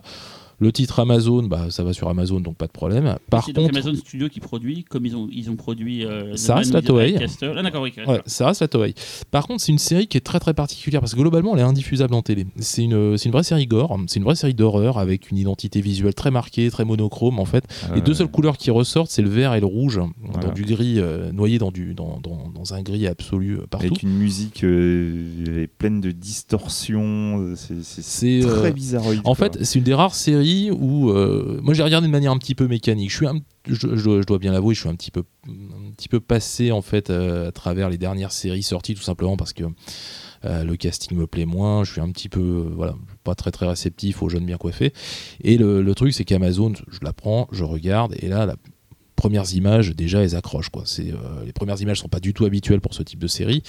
Euh, l'histoire est euh, pas non plus très classique pour ça. hein. Ça, ça raconte l'histoire de euh, comment de gens qui sont échappés d'un- centre d'expérimentation et en fait ces gens-là sont des créatures qui vont se réveiller à un moment.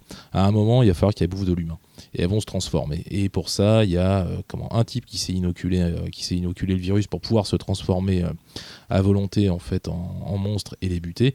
Et puis un autre qui est plus ou moins apprivoisé, on sait pas trop, on sait pas trop de quel côté il penche. Pour l'instant, il est du côté des gentils. Ça va se compliquer par la suite. Par contre, euh, c'est d'une violence absolument ultra sèche. hein. C'est, euh, moi, ça m'a, ça, ça- ça m'a calmé, mais alors, euh, il y a un nombre de morts par épisode. il Y a... Y un des- restaurant de actuelles, euh, C'est-à-dire que c'est beaucoup de CGI et peu de, ma- peu de latex. Alors, à partir des années 2000, en fait, il y a beaucoup de CGI, mais ça, c'est, c'est pas quelque chose que je trouve hyper gênant dans, la- dans- à la télé. Si on se remet dans le contexte, en fait, au début des années 2000, le CGI, c'est, c'est pourri absolument partout. hein. C'est-à-dire que même une prod Disney, même un film, Oui. euh, moi, même un film que j'aime beaucoup comme Deep Rising, il y a des CGI qui sont absolument crado, quoi. Donc, à la télévision japonaise, en 4 tiers et en SD, c'est, Voilà. faut se remettre dans le contexte, en oui, fait. mais, oui, mais du coup, je trouve que c'est ce qu'on perdait en charme par rapport aux années 90 et à 80. C'est ce côté justement euh, très comme on en parlait tout à l'heure, XOR ou Bioman, machin et tout. Il y avait vraiment un côté très pratique, très. Bah, très, Alors c'est euh, compensé réel. par des histoires qui sont un peu plus fouillées en tout cas. Mais moi, du coup, est-ce qu'Amazon, ouais. vu qu'il est plus récent, est-ce qu'il a ce défaut-là Ah, ils arrivent à. Non, ils vois, arrivent, à- ils, a- ils arrivent à, pour, ils à remettre, pour essayer de remettre dans le contexte, je voudrais aussi repréciser un détail sur Kamen Rider, c'est qu'en fait la, la- la série Kamen Rider a quand même suivi euh, une, une direction qui moi me fait beaucoup de peine, qui est le- le- le- la mercantilisation à, à outrance et, euh, et en l'occurrence la collectionnite. Donc en fait, les, au fur et à mesure où les séries avancent, tu as, as l'impression qu'ils s'adressent à un public de plus en plus jeune, pour toujours des jouets, mais avec toujours un principe de collection, on est à la limite du Pokémon. Quoi. Là, ça fait je sais pas combien de séries Kamen Rider où à chaque fois, c'est une histoire où tu as un mec qui doit aller chercher je sais pas combien d'objets pour pouvoir arriver à faire quelque chose. Et en fait, dans le commerce, tu as, as des distributeurs où tu peux aller chercher tes petits Et disques. C'est pas les Power Rangers Ou machin, qui ont un ou machin. euh, forcé à revenir dans ce truc-là, euh, vu que ça. On en parlera Les Power Rangers, on, mais- on- on modi- on- on va dire modifié un peu le game, mais c'est mais pas tant que ça en fait. Au Japon, c'est toujours, ça, toujours resté, euh, ils sont très restés traditionnels là-dessus. Euh, Kamen Rider, ça a commencé vraiment effectivement cette à outrance. Elle a commencé moi avec une des séries que j'ai préférées. hein. C'était euh, Kamen Rider Ryuki. Hmm. Tout simplement parce que dans Ryuki, en fait, euh, c'est la, alors c'est là, c'est là, c'est là, c'est la troisième série des Millennials. Euh, c'est c'est une série en fait qui a pas beaucoup plu à l'époque parce que le personnage principal est un fan de voilà plus ou moins un fan de Kamen Rider on le devine parce que en gros il se bat contre des monstres qui sont euh, qui apparaissent dans des miroirs et quand il fait le geste pour se transformer alors déjà, il récupère en fait sa carte, euh, il récupère en fait sa ceinture pour se transformer en fait par accident. Et quand il, il se rend compte qu'il peut se transformer, il fait le geste de- du, du Kamen Rider original, mais il le fait à l'envers. Et le mec est idiot en fait, c'est un idiot pendant 52 épisodes. Donc les fans, je pense, l'ont peut-être un poil mal pris. Pas très grave, moi j'ai trouvé ça plutôt, j'ai trouvé ça plutôt marrant, euh, assez frais. Ça retombe vers dans, une espèce de gravité vers la fin, mais de manière inattendue en fait. C'est, euh, ça reprend un petit peu le principe de Highlander, hein. c'est-à-dire que c'est une série où il y a 13 riders, ils doivent tous s'entretuer. Et à partir de là, effectivement, cette mercantilisation à outrance apparaît, puisqu'il y a les cartes à collectionner, étant donné qu'ils se transforment tous grâce à des cartes et leur ceinture. Euh, Il y a 13 Kamen Rider, là où habituellement il y en avait un, deux, trois max. Là, bon, bah, voilà, il y en a partout, dont certains qui n'apparaissent que dans le spécial vidéo, un autre qui va apparaître que dans le long métrage. Euh, donc c'est c'est euh, oui c'est un peu compliqué là-dessus quand même. Mais du coup, euh, le, le, le, le, fait de- de- d'amener un truc comme Kamen Rider Amazon, ça a vraiment l'impression que c'est hé hé, les gars, vous là, ça vous saoule. On a Ouais. bien vu que ça vous saoulait, mais voilà, on va vous proposer, proposer quelque chose qui va vraiment vous intéresser. Et putain, la claque quoi. C'est Ah parce oui, qu'il y a oui. justement avec Netflix où justement ils ils reprennent des séries qui sont un peu perdues et qui ont décidé de les remettre telles que c'était à la base et c'est ce qui plaît du coup aux gens. euh, c'est pas un peu le principe de, de ces nouvelles plateformes Ça c'est ça- de dire, ça a jamais euh, été à ce point-là à la Non, base. Hein. Euh, Netflix, c'est un truc qui est très très réfléchi. Netflix pour ça, mais c'est le fait de dire que maintenant on a une époque où on peut se dire c'est un peu comme le crowdfunding, on va directement parler aux gens qui connaissent sans se chercher à parler au plus grand nombre parce que de toute façon c'est du flux et c'est un tout. Est-ce que c'est pas pour ça que du coup que on a cette liberté de ton pour euh, Kamen Rider Amazon moi, à mon avis, question, hein. moi, à mon avis, là où Netflix fait des séries qui sont hyper réfléchies et qui- où ils savent exactement qui veulent toucher et que c'est souvent pour ça d'ailleurs que c'est quand même pas souvent terrible. euh, Amazon a laissé une, a eu une espèce de liberté comme ça en fait. C'est-à-dire qu'ils savaient pas où ils allaient.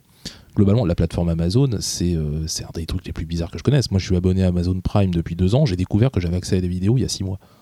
Il n'y a aucune Oui, communication, euh, on c'est- sait ouais, pas. Arrivé récemment. Et- Et d'ailleurs, non, mais ce que, ce que je veux dire par là, c'est qu'en Mm. fait, euh, à mon avis, tout ce qu'ils ont fait, c'est qu'ils sont allés au Japon, ils sont allés voir la Toei, ils leur ont dit voilà, on a cette, on aimerait, on aimerait faire des séries, qu'est-ce que vous nous proposez? La Toei leur a sorti un Kamen Rider, ils ont compris que ça, ça toucherait pas en fait le même public d'enfants qu'ils touchent actuellement, puisque là, on est obligé de s'abonner, on est Ouais. obligé de passer par là, donc on s'adresse à des adultes. Résultat, ils ont proposé une série d'horreur. quoi. Oui, mais surtout, comme c'est pas, il n'est pas passé par un diffuseur, une chaîne de télévision, ils se sont peut-être dit, bah voilà, on tape directement euh, Ah oui, un clairement, public ils ont- qu'on connaît. Et, Ouais. donc, voilà. Et c'est la bonne nouvelle pour ceux qui écoutent depuis tout à l'heure. euh, on parle toujours de pouvoir comment il faut Ouais. voir revoir les épisodes, mais là pour le coup, si Ah vous avez bah, l'abonnement Prime, même si c'est au Japon, on peut quand même le voir sur le store français. On peut le voir sous-titré en anglais, c'est pas euh, en termes Voilà. de dialogue, c'est pas extrêmement complexe, hein, donc c'est pas c'est pas du tout un Alors, souci, mais on peut le voir par légalement contre, France. on peut le voir légalement Le, en France, le ouais. petit détail, c'est qu'apparemment Laurent a essayé de le voir sur, euh, sur l'appli sans, sans Non, sur- non, réussir. pas sur l'appli, sur le sur le, le- la plateforme web de Amazon Prime. Voilà, Alors que moi, moi, France, je, je et je je me moi, je me suis retapé le, le premier épisode sur le à, à l'appli. De, de l'appli du PS Store. Ouais. Ça marchait très bien, je l'ai vu en sous-titre anglais. Donc je sais pas, il y a peut-être un truc, mais euh, voilà quoi. Si vous avez une PlayStation et euh, Prime, n'hésitez pas à regarder. voilà, c'est la ils première. euh, ont euh, quelques autres exclus Jap euh, Amazon. Et il y a la intéressante la série de Sonotion. Ouais, voilà, c'est c'est Tokyo c'est Vampire. son, là, Et ouais. ils ont aussi la, le truc de ah euh, Cyril aide-moi aide-moi le comique euh, qui fait des films, euh, comme euh, Big Man, Matsumoto, Big Man hein. Japan. Voilà. Ah, La- Ah, il a une série Ah, il y a Oui, c'est une Ah ouais. série un peu reality show avec des comiques. Ouais. Et apparemment, c'est Ah. génial. Et c'est- c'est une exclue Amazon. Avec Laurent, euh, on l'a rencontré, Toshi Matsumoto. Ah ouais Ouais, on est Putain, allé euh, faire une petite vidéo pour le. On a passé deux de ses films à Lyon. Il était fait une petite vidéo présentation. On a été filmé pour la télévision japonaise euh, pour dire comment on adorait Toshi Matsumoto et on l'a on l'a rencontré quoi. Ouais, mais c'était assez drôle parce que c'est voilà, c'est un mec qui est pas du tout connu en France, qui arrive avec son staff en fait, comme s'il était. 40. euh, ouais, ils étaient, ouais, ils étaient 40, hein, c'était un chef d'État. Je l'ai croisé à Deauville, Asie. Ah, C'était un petit peu avant. Voilà. Bon, c'est l'anecdote. Bref, voilà. Xavier, Euh, le temps non, passe. on Fly va, on va avancer justement non, avec toi, Cyril. toi. Parce que bon, c'est en fait le, le toku. euh, Là, on parle quand même de choses qui sont peut-être difficilement accessibles euh, à la base pour un public français. Mais il faut quand même se rappeler qu'il y a aussi quand même pas mal de séries qui, qui sont sorties en France. Donc on a parlé un petit peu de Sankukai. euh, on parlera un petit peu plus tard de Spectreman, parce qu'il faut. Mais il y a aussi une grande série qui, moi, à l'époque, m'avait marqué, qui était l'une de mes séries préférées. euh, J'ai tellement fissuré quand j'ai vu ce truc, qui était XOR. Et oui, bah, c'est pareil pour moi. J'ai j'ai vu XOR enfant et ça, ça a peut-être façonné la personne que je suis aujourd'hui parce que c'était ce que je préférais voir quand j'étais gosse. Pareil. Alors là, je me suis euh, beaucoup aidé d'un magazine qui vient de sortir qui s'appelle Retro Laser, qui est un magazine un peu fourre-tout, euh, pas de la qualité, on va dire, euh, identique partout, mais il y a des bonnes choses. Et il y a un gros dossier sur XOR. Et donc c'est là, je n'avais pas forcément bien préparé mon truc avant, donc ça tombe bien. Euh, 26 octobre 83. Premier épisode de XOR sur euh, Recrea 2, donc sur la, deuxième Oh chaîne de la télévision, la la chaîne publique. Il faut savoir que c'était six mois après la première diffusion au Japon. Donc euh, ça, je sais pas du tout. Je pensais qu'il y avait un gap énorme entre la diffusion Ouais, ouais, japonaise moi et française. Et finalement, il y avait six mois. C'est ce que nous dit euh, euh, le petit article dedans. Quoi. Donc Laurent fait les gros yeux, mais pourtant c'est ce qui est écrit dans l'article. Je l'ai pas inventé. Et qu'est-ce que c'est XOR? Bah, XOR, c'est euh, alors c'est un sous-genre du, donc, du tokusatsu. C'est ce qu'on appelle le Metal Hero. Alors je, vais- je parle avec mon, mes connaissances à moi. Donc n'hésitez pas à la fin de me dire ce que j'ai dit en mal ou en bien. Euh, on suit donc un shérif de l'espace, donc un qui s'appelle donc euh, merde, c'est quoi son, son Gaban. Gaban, ça c'est Gaban, mais son, Ouais. le nom de, de- de- civil de XOR en fait, c'est quoi? C'est euh, Ah, je me souviens ah, plus. merde, de bon, tout. bref, on suit ce bonhomme, Robert. Robert, ouais.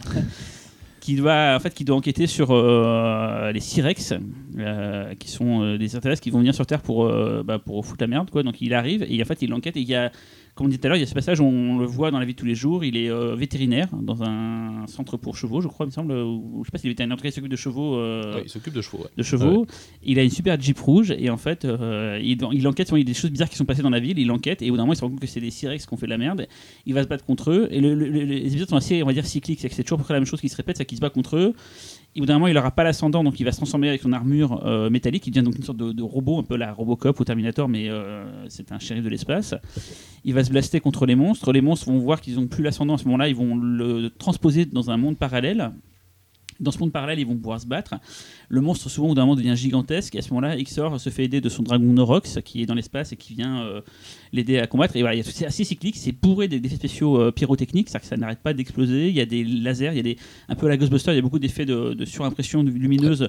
Euh, genre, son épée devient lumineuse, un peu comme dans Star Wars. Il découpe les méchants.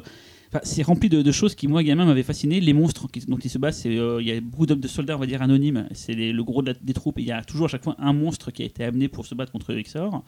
Euh, la musique est absolument démente. Elle est en jazz. C'est con. En France, on n'a pas eu, euh, on a eu un- une chanson euh, refaite qui très bien. On adore cette chanson, mais qui n'est pas celle d'origine, qui était plus jazzy. D'ailleurs, c'est Antoine Decaune qui a écrit les paroles du générique euh, de Xor en France. sous pseudo, mais c'est Antoine Decaune qui l'a écrit. Et euh, voilà, donc euh, comme on disait tout à l'heure, gamin, moi, gamin, je me souviens que je regardais ça, j'étais, j'étais euh, fasciné parce que je, quand t'es enfant, et là pour le coup, on, peut, on dit mais est-ce qu'un des enfants peuvent, peuvent apprécier ça même en dehors du Japon? Bah oui, moi j'étais gosse, vous étiez gosse aussi. Moi j'étais fasciné parce que je voyais, je me souviens, je me cachais sous la table quand il y avait Mais les, les voilà. Moi, j'ai- Mais je regardais ça, c'était mes premiers. Moi, j'ai même premiers- faire peur, quoi. C'est. euh, c'est mes premiers, mes premiers émois fantastiques, c'était XOR. Je pense que c'est les premiers trucs fantastiques que j'ai vus. Euh, je me souviens quand vous avez fait le spécial euh, 40 ans euh, Man Movies, je parle à Laurent du coup qui est à côté de moi, vous avez demandé les premières images qui ont marqué les réalisateurs et beaucoup c'était des dessins animés genre Bambi, des choses comme ça et tout. Moi si on doit dire ce qui m'a marqué en tant que, que fan de fantastique, ce qui fait qu'aujourd'hui je parle avec vous euh, sur ce micro quoi, c'est vraiment XOR, ça a été ma- ça a été la genèse en fait. Euh, Moi, je, été- je- je me souviens à mort d'une scène de- d'un des épisodes d'Ixer où en fait la, la créature cette fois c'était une sorte de poulpe, de poulpe géant. Et en fait, il, il se déguisait en, en cuistot d'une école et en fait, il découpait ses membres pour les faire bouffer à des gamins pour les hypnotiser. Ça m'avait traumatisé à l'époque cette idée. Je trouvais Et, ça mais et quoi contrairement au Kamen Rider, il y, a une- il y a une histoire qui se, qui se suit en fait dans les XOR. Euh, en fait, il a perdu son père, il recherche son père tout le long de la série en fait, qui été apparemment kidnappé par les Cyrex. Et il va, au fur et à mesure des épisodes, euh, enquêter. C'est-à-dire qu'il y a- c'est plein d'épisodes Ouais. solo, mais Ouais, il y a quand même à chaque fois, on progresse un petit peu. C'était pas forcément à chaque épisode, mais de temps en temps, des épisodes font qu'on progresse dans l'histoire. Et à la fin, voilà quoi. Sachant qu'en France, comme c'était pas suffisant pour arriver à 52 épisodes, on a eu la série entière de XOR et ils ont rajouté une dizaine d'épisodes, enfin, un peu moins, je crois, de, Shider. de, de Shider et la, la série suivante qui s'appelait Force Rouge. Non, Force XOR, bleue. XOR 02. XOR C'est pas Force Ouais. Bleue, non ou- Non, non, non, parce que Force, Force Bleue, Force Rouge, ça c'est du Sentai. Non, là Non, c'était Capitaine chose, Shider. euh, D'accord. Ouais, Shader, ouais. Voilà. et, et qui apparaissait du coup à la fin comme étant la suite du mais Finalement, c'était la seconde série qui Attends, démarrait. Shider ou Charivan Ah, je Ah, sais c'est peut-être. Charivan. C'est peut-être est bleu. euh. Shider, c'est le troisième alors. Il Ouais, est bleu. ouais, C'était le ouais. fils c'était le petit-fils d'Eiji Tsuburaya. Ah bon Ce qui était Ah, fascinant, euh, moi, c'est- ce que j'ai beaucoup retenu après, c'est c'est le côté rituel. En fait, c'est-à-dire Ouais, que ouais, ouais. les épisodes ont tous une même structure. À la fin, ça se termine d'ailleurs avec les mêmes images. De toute Globalement, c'est ouais, c'est C'est- globalement c'est- les mêmes. C'est décors, globalement à chaque fois les mêmes euh. images de, de- quand, il se tran- quand il se transforme, quand il grandit, quand il découpe en, en- en plusieurs morceaux le truc. Et en fait, c'était c'est fou parce que euh, l'exultation, elle vient de là. Elle vient de savoir à l'avance comment ça va se terminer, mais que ça a tellement de style, ça a tellement de gueule que c'est jouissif de le voir re- revenir à chaque fois, à chaque fin d'épisode. Et en plus, c'est un, c'est un rituel que tu peux faire devant ta télé en même temps que le héros Ah parce que tu en des viens à le connaître de- par cœur. Des Ouais. mouvements de l'épée à chaque fois. Ouais, c'est et clair. maintenant le grand partage en français. Ouais, gamin, Voilà. gamin Oui. je la poire en hein. Pareil. Pareil. Et la VF prenait beaucoup de liberté, mais elle est très rigolote. euh. C'est bon, on préfère la VO, c'est certain, mais la VF, faut l'écouter parce qu'il il rajoute constamment, enfin le doubleur rajoute plein de, constamment plein de conneries. euh. Et juste pour information, c'est bien Charivan et après ça a été Sh- Shider. C'est d'abord Charivan. Mais en fait, c'était aussi un mode de consommation qui permettait de pas se lasser facilement. C'était un épisode par semaine. Alors, à l'heure où aujourd'hui on a une saison complète qui tombe d'un coup sur Netflix, fatalement, ce genre de série, ça peut pas fonctionner. Quoi. clair. Ah oui, Ça ça- rend- Et si on parlait de Kenji Oba, l'acteur principal Bah, Kenji Oba, c'est Dieu. Quoi. Kenji Oba, c'était un des disciples de l'école euh, de cascade de euh, Sonichiba. Sonichiba, en fait. Le Japan Action Club. Le Japan Action Club, on en a parlé un peu tout à l'heure de cascadeur qui faisait lui-même Ah. ses propres. Mais c'était quelque chose d'assez courant. Et pour ceux qui ne savent pas, dans Kill Bill, euh, il y a euh, Shinichiba qui apparaît parce que Tarantino voulait qu'il apparaisse. Et Shinichiba a proposé à ce que Kenji Oba apparaisse. Et Kenji Oba joue le, le chauve qu'on voit à un moment donné quand euh, voilà. euh, Mais euh, Kenji Oba, c'est déjà, c'est déjà un routier du toku hein, à l'époque. hein. Il fait énormément de cascades, il fait plein de choses. Il a déjà participé à deux séries Sentai. Euh, de mémoire, c'était Go Ranger et Battle, Voilà, Fe- Battle Fever G. Ah, peut-être, peut-être. Ouais, je crois. Euh, et donc il est, il est pas, il est pas complètement nouveau là-dedans. C'est la première fois par contre il va vraiment avoir le lead hein, de- dessus. Et puis après, après à partir de Charivan, Shider, etc. Il va prendre toujours des rôles, on va dire un peu plus euh, comment. euh, un peu plus de maître en fait parce qu'il est déjà il a, il a, il a- je crois qu'il a la trentaine hein, à l'époque de Mhm. à l'époque de XOR et donc il a plus une figure de grand frère de voilà voire même pour certains de, de- ouais, une figure un peu plus paternelle. On n'est pas euh, on n'est pas encore dans, voilà dans, dans l'ère du millénial où le, le- le héros doit ressembler en fait quasiment à son public quoi. C'est euh, c'est c'est on est sur des personnages qui sont un peu plus âgés quoi Tout à l'heure, tu parlais du- de l'importance des spectacles au Japon, euh, des fait. spectacles live. De... Et euh, je repense, à- on en parlait un petit peu avant l'émission, à, à Wingman, euh, manga de, de Katsura, euh, qui est un manga qui est une déclaration aussi, une, en partie une déclaration d'amour au, au tokusatsu, notamment à XOR, puisque le personnage du XOR apparaît. L'acteur vient faire un spectacle dans l'école euh, du héros, qui lui-même organise très souvent des spectacles de, de, de toku dans l'école. Et c'est vrai que c'est à travers le manga que je- que j'ai que j'ai constaté en fait l'importance de ce côté spectacle live Ouais, qu'on connaît ouais, pas ouais. du tout en France. quoi. Et- juste pour revenir sur XOR, en fait, euh, donc il y a l'anecdote très connue comme quoi le nom Gaban viendrait de Gabin, Jean Gabin, qui a une inspiration, mais bon, ça c'est l'anecdote que tout le monde sort quand euh, on va parler d'XOR. Euh, ce qui est intéressant de savoir, c'est que. euh, merde, j'ai perdu Le nom français XOR vient de. Non non c'est vrai c'est vrai le nom français Oui, XOR vient de, de des bouteilles de cognac XO. Je vous jure c'est écrit Ah dans le magazine que, que- que Cyril tient dans la main. je veux bien voir les sources hein, Non, quand non, même. non, c'était le, juste le, le fait que j'ai toujours pensé qu'XOR était une série euh, pas du tout connue en fait au Japon. Euh, je- parce que j'en voyais jamais rien là-dessus, on voyait toujours plein d'autres trucs qui étaient mis en avant, mais jamais Mhm. ça. Et finalement, non, ça a été une série qui a eu énormément de succès au Japon, Ouais, ouais, qui, a, qui a vraiment beaucoup plu, qui a marqué les Japonais, parce que les niveaux d'effets spéciaux à l'époque étaient assez élevés pour cette série. C'était, elle dépassait tout ce qui a pu être fait. Et ce qui est rigolo, c'est qu'il y a eu un film qui a été fait euh, en 2012 autour de XOR. Il y a d'abord eu une réapparition d'XOR dans un épisode, dans un film de Gokaider. Ouais. Si je me trompe pas. D'ailleurs, le- la passion d'XOR, elle est démente. Ah, Euh, non, c'est mortel c'est Malheureusement, le film qu'ils ont fait après n'est pas du niveau. Et j'ai une anecdote pif pour ça, c'est que le film, on n'avait pas Ah. vu à l'époque. Et étant fan, comme vous l'entendez, de, de XOR, j'ai tout fait. Mais je vous jure, ça, c'est les coulisses du pif, vous le savez pas quand, quand vous allez voir le festival. Mais j'ai tout fait pour qu'on ait le film XOR à l'édition 2012 du festival. J'ai discuté pendant des mois et des mois avec la Toei à essayer de me faire comprendre. Ils voulaient pas nous envoyer de script, pas nous envoyer le film avant pour qu'on le fasse sous-titrer. Enfin, c'était. Ça a été compliqué, compliqué, compliqué, compliqué. Au on se met d'accord. Et le mec dit bon, ok, on vous le filme. Alors qu'il voulait pas à la base, c'était parce qu'il disait mais c'est pas pour vous, machin et tout.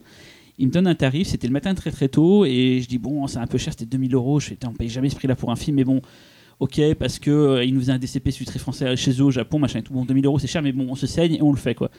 Et Fausto, euh, quelques heures plus tard, me dit Mais Cyril, t'es sûr euh, qu'on fait le virement? Parce que c'est quand même très cher. Je fais Bah ouais, et tout. Et en fait, j'avais mal calculé, c'était pas 2000, c'était euh, 20 000 euros.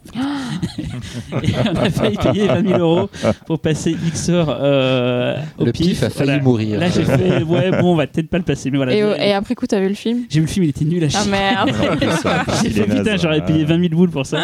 Genre, on aurait tué le pif, mais voilà, c'était voilà. C'est l'anecdote, euh, c'est les coulisses du pif. On est là aussi pour donner les coulisses. Mais mais, oui. voilà. Mais il y a eu plusieurs apparitions parce que c'est il y a eu plein de crossovers ces derniers temps au Japon et XOR est revenu dans d'autres films encore derrière et tout. Euh, euh, aussi il est revenu. euh, Kenji Oba a passé la main maintenant. Il est. euh, oui, il y a un nouveau, mais le, coup, le personnage d'Ixor, donc pas, pas le- l'acteur, mais le personnage d'Ixor est réapparu dans pas mal de films euh, crossover ces derniers temps au Japon. Voilà. Mais voilà, du coup, euh, autant tu une série comme XOR qui a, euh, qui a, qui a vraiment cartonné. Après, les plus vieux d'entre nous se souviennent de Spectreman, qui est un des Spectreman, c'est- premiers amours. Spectreman, c'est une série qui est absolument formidable en fait. C'est une série qui a eu le, le- alors, le très très bon goût d'arriver avec 10 ans de retard déjà. C'est une série qui date de 72, hein, euh, 71 ou 72, qui devait arriver en France en 78 et être la première série Tokusatsu débarquée en France en grande pompe, etc. Euh, Il y a en 78, on peut trouver des verres à moutarde comme on en voyait à l'époque, un album collectionné, et puis la série se pointe pas. La série se pointe en 81 ou 82. Ouais, Enfin bref, ça, ouais, euh, voilà, 82, donc, euh, on ne sait pas exactement ce qui s'est passé. Euh, la série euh, arrive dans une version américanisée, c'est-à-dire un peu expurgée de ces scènes de violence, mais on va dire que c'est un peu compréhensible parce que Spectreman qui coupe les membres de ses, de ses ennemis à coups de shuriken, bah, pour les enfants français ou américains, ça changeait, ça changeait un petit peu la donne. Quoi. Euh, c'est une série qui, est, qui a été produite par P Productions. En fait, c'est une, c'est une petite boîte, euh, c'est un outsider un peu dans le, dans le domaine. hein. Ils ont sorti quelques, quelques séries intéressantes. Euh, bah, le- tout à l'heure, on parlait d'Ambassadeur Magma, donc c'est eux. Euh, ils avaient sorti aussi Lion Fumaru avec euh, des samouraïs qui se transforment en lion. Bon, enfin en lion, en- ouais, qui se transforment en type déguisé en lion. Voilà, c'est un peu ça. Et Spectreman, c'est euh, alors C'est la on- bataille.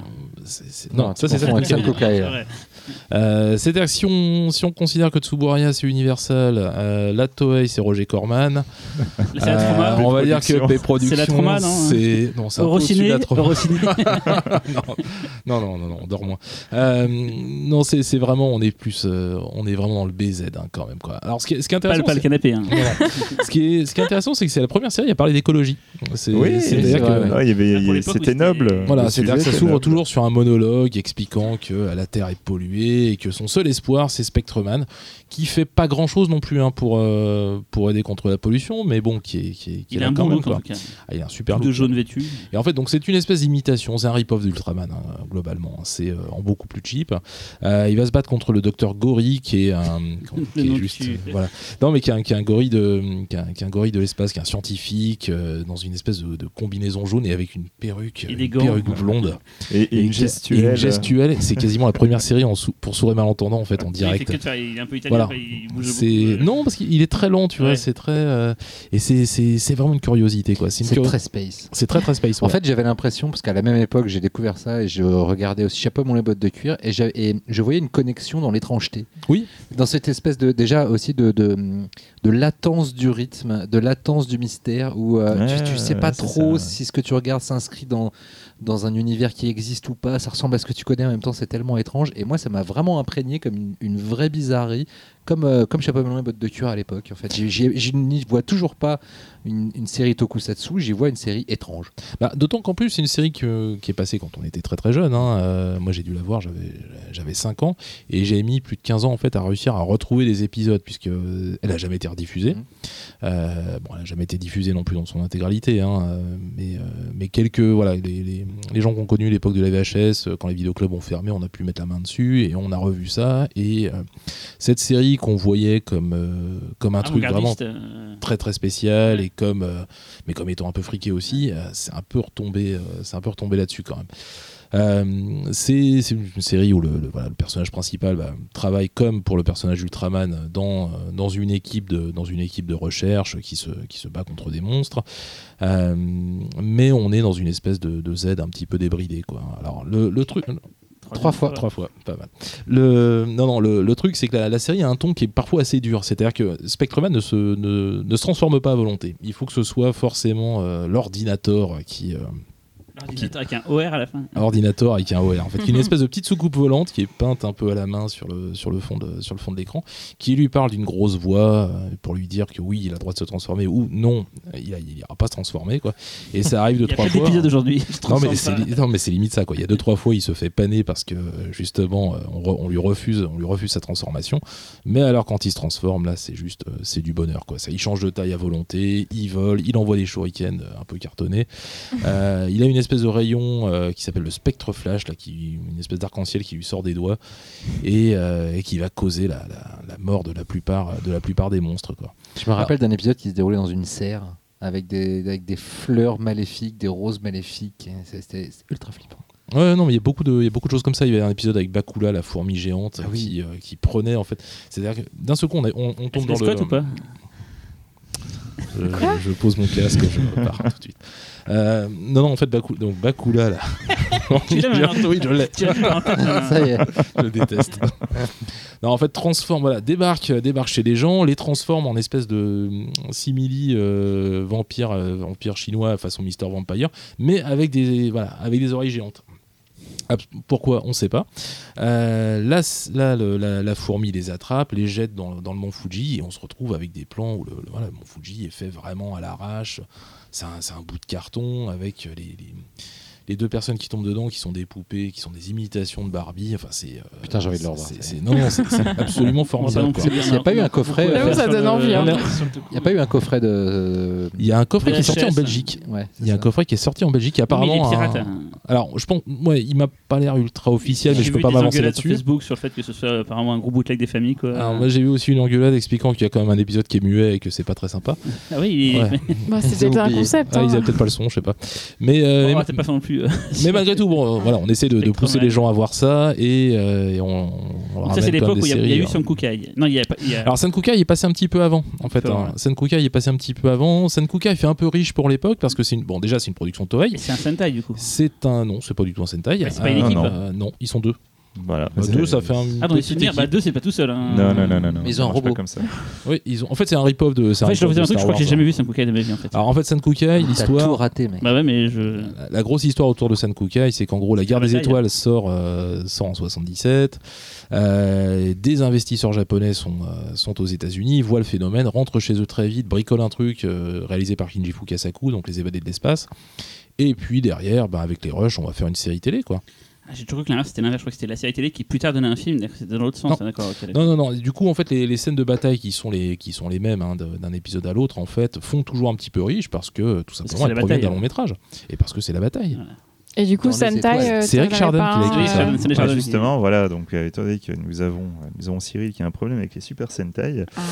euh, J'ai un problème. C'est un problème clairement. A un problème avec les Super Sentai. Non, les Super Sentai, pour, euh, pour résumer, en fait, c'est c'est littéralement des escadrons de combat. Donc, généralement, ils sont 3, 5, Avec des couleurs. chacun Comme avec, Bioman. chacun avec des couleurs. Et en fait, le, le Super Sentai, c'est. euh, on pourrait dire que c'est c'est le sous-genre le plus codifié euh, du tokusatsu. C'est C'est celui euh, qui a les plus gros succès à l'étranger en tout cas. c'est celui qui a eu le plus gros succès forcément puisque c'est euh, à partir de, de Super Sentai qu'ils ont fait les séries Power Rangers où en fait ils récupéraient les scènes de combat japonaises où Avec les, les acteurs étaient masqués et à côté ils avaient juste à tourner les scènes avec des Américains dans leur vie de tous les jours donc Et finalement tu avais une série qui était, euh, qui était vraiment pas chère du tout quoi.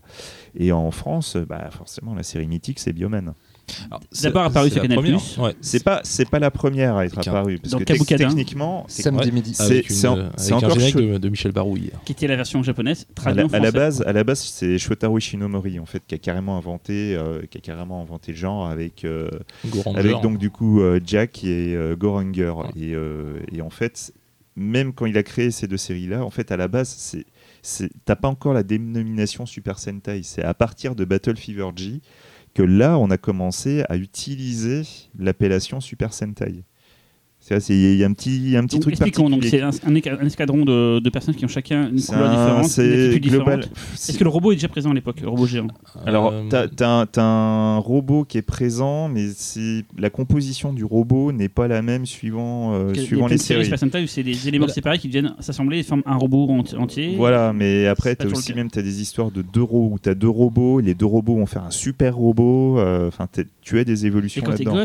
C'est que des cases à Ah, cocher de ce que tu as envie de voir en fait. T'as Ouais. des grues qui deviennent des robots, des machins. Enfin, Tout en sachant que la première fou. série, la première série euh, Toku à avoir un robot géant, c'était l'adaptation japonaise de Spider-Man. c'est vrai, c'est ce qui a inspiré Euh, plus tard après. ouais. les- les- Parce que la Marvel avait passé un contrat avec la Toei en disant voilà, bon, pas de problème pour ce personnage-là, juste tu me garantis que ça sort pas du Japon et hop, on fait ça comme ça quoi. Internet n'existait pas à l'époque, donc ils pensaient vraiment que ça sortirait Bah, pas du ah, mais Japon. clairement, ouais. Et Bah, quelque part, d'ici a refait la même chose très récemment avec Batman Ninja. Oui, en, euh, en manga, où- ouais. En, Ouais, ouais, ouais, ouais. en- en japanime, où Batman se frite contre des, des, ro- des robots géants et lui-même devient un robot géant. magique.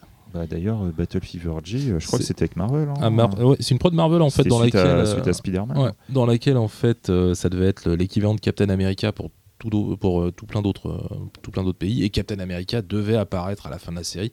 Bon, ça c'est pas fait. Hein. Voilà. C'est Voilà. quand on voit la version japonaise de Spider-Man, on se rend compte que ce qui manque à la version américaine, c'est effectivement le robot géant en fait. Euh, Alors pas que ça. hein.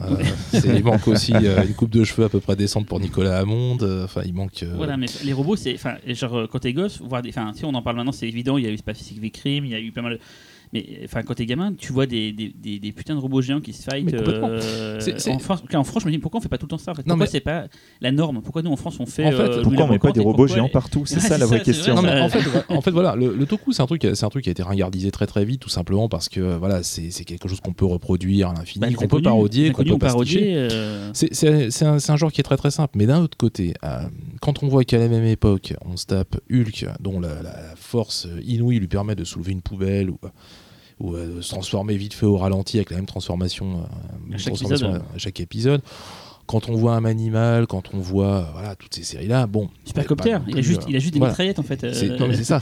là où clairement, bon, je, je, je, je préfère, je préfère mes héros costumés qui font peut-être un petit peu dix fois la même chose, Dans mais Chips, euh, ils avaient des chips, quoi. ils avaient pas Mm. de chip. Bon, Non, le, c'était très Super décevant, Sentai, d'ailleurs. on continue, Xavier. Donc robot, donc Bioman, première en France. Ah voilà, première énorme en France. carton sur même si c'est passé d'abord sur euh, Canal c'est passé C'était après sur sur, Canal, TF1 euh, dans Club Dorothée c'est pas les débuts du Club Dorothée ou quasiment en fait mais ça a été un succès de ouf tout de suite Bah, c'est un tel succès qu'en fait les séries suivantes hein, qui, qui vont arriver vont s'appeler en Bioman France Bioman 2, 2, Bioman je 3, crois, alors Voilà. que ce Alors sera pas. fait, c'est c'est ouais. pas du tout ça. Tu as Maskman pour la deuxième et surtout tu as Liveman, Liveman pour la troisième qui est juste la meilleure. Quoi. Putain, c'est, euh, il y, a, y a eu chier de, de trucs enfin Dorothée on en, par- on en parle pas beaucoup parlé mais grâce à elle on a pu voir Spilvan on a pu voir Jiraya on Ouais, a pu voir donc les Bioman on a pu voir Jiban. Voilà euh, c'est c'est lequel celui qui a c'est qui a la voiture euh, de police Ouais, c'est Spilvan. Ouais. C'est Ouais. non. Bah, Jiban, il a une voiture. Ils ont beaucoup de voitures. il y a beaucoup non, de non, il y a voitures, ouais. beaucoup de véhicules hein, comme dans ces séries. Et euh, enfin bon, quoi qu'il en soit, euh, moi, la, la- la- pour moi, la, la série qui m'avait vraiment marqué à l'époque, donc en France, c'est Bioman 3, donc, qui s'appelle en fait Liveman. Et en fait, ce qui moi m'avait marqué à l'époque, c'était ce côté euh, tragique euh, dans, dans l'histoire de base. Parce qu'en gros, euh, tu suis des étudiants scientifiques qui ils sont euh, 8 et, et en fait, dans le groupe, il y en a trois qui ont refusé de continuer les cours parce qu'ils ils ne croient ne croient pas en l'humanité.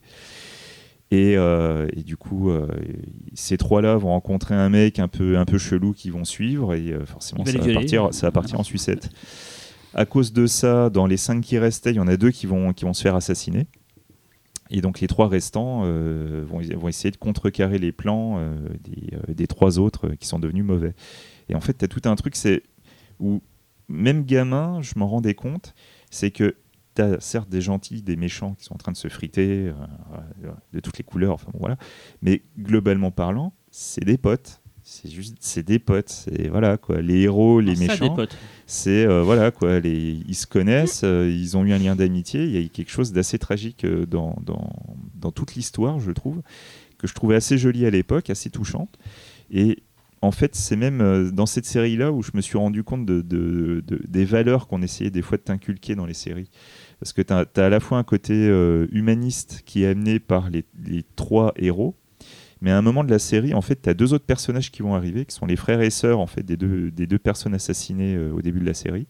qui eux, par contre, sont là en, en quête de vengeance. Donc du coup, tu as une équipe très bizarroïde où tu as, ces mecs qui sont heureux, enfin heureux, enfin qui, croient en l'humanité, qui veulent montrer aux gens qu'il faut croire en l'humanité, qui ont dans leur équipe deux personnes qui sont pourries par la vengeance et, euh, qui du coup, euh, enfin je sais pas, il y, a- un truc vraiment particulier avec Liveman. euh, je conseille vraiment de revoir parce que même visuellement, ça tuait quoi. Ça... Alors, moi, c'est pas une série que j'ai découvert à l'époque, mais en termes de doublage, étant donné que ça restait le, une espèce de doublage à la chaîne fait par fait par le club Dorothée, parce que le club Dorothée en fait euh, a ses travers, a ses bons côtés, c'est-à-dire qu'on a vu plein de saloperies grâce à eux, mais d'un autre côté, voilà, remonter, la jambe, doubler, ouais. etc. Ouais, c'est pas que c'était pris par-dessus la jambe, c'est que c'était euh, la Toei, je pense, qui était était ravi de leur faire des contrats avec 200 séries euh, vendues à l'année, et eux, bah, ils en faisaient quelque chose, quoi. C'est euh, Mais quand tu vois, des fois, les, enfin, ils se disaient que c'est pour les gamins, ils pensaient pas que plus tard ce serait un truc qui serait cool, donc ils avaient pas forcément. de- non, il y avait pas de recul Ouais, derrière. pas de recul. Ouais. Mais c'est vrai que c'était vraiment, quand tu dis balancer, je sais pas si. On sait que les DCM étaient censurés sur le Club Dorothée, je sais pas si les séries live étaient, étaient coupées aussi, je sais pas. euh, Oui, oui, les séries live étaient coupées en fait, mais c'était pas, c'était pas étonnant non plus. C'est-à-dire que tu présentes pas, tu présentes pas la même chose à un enfant euh, japonais qu'à qu'à un enfant français.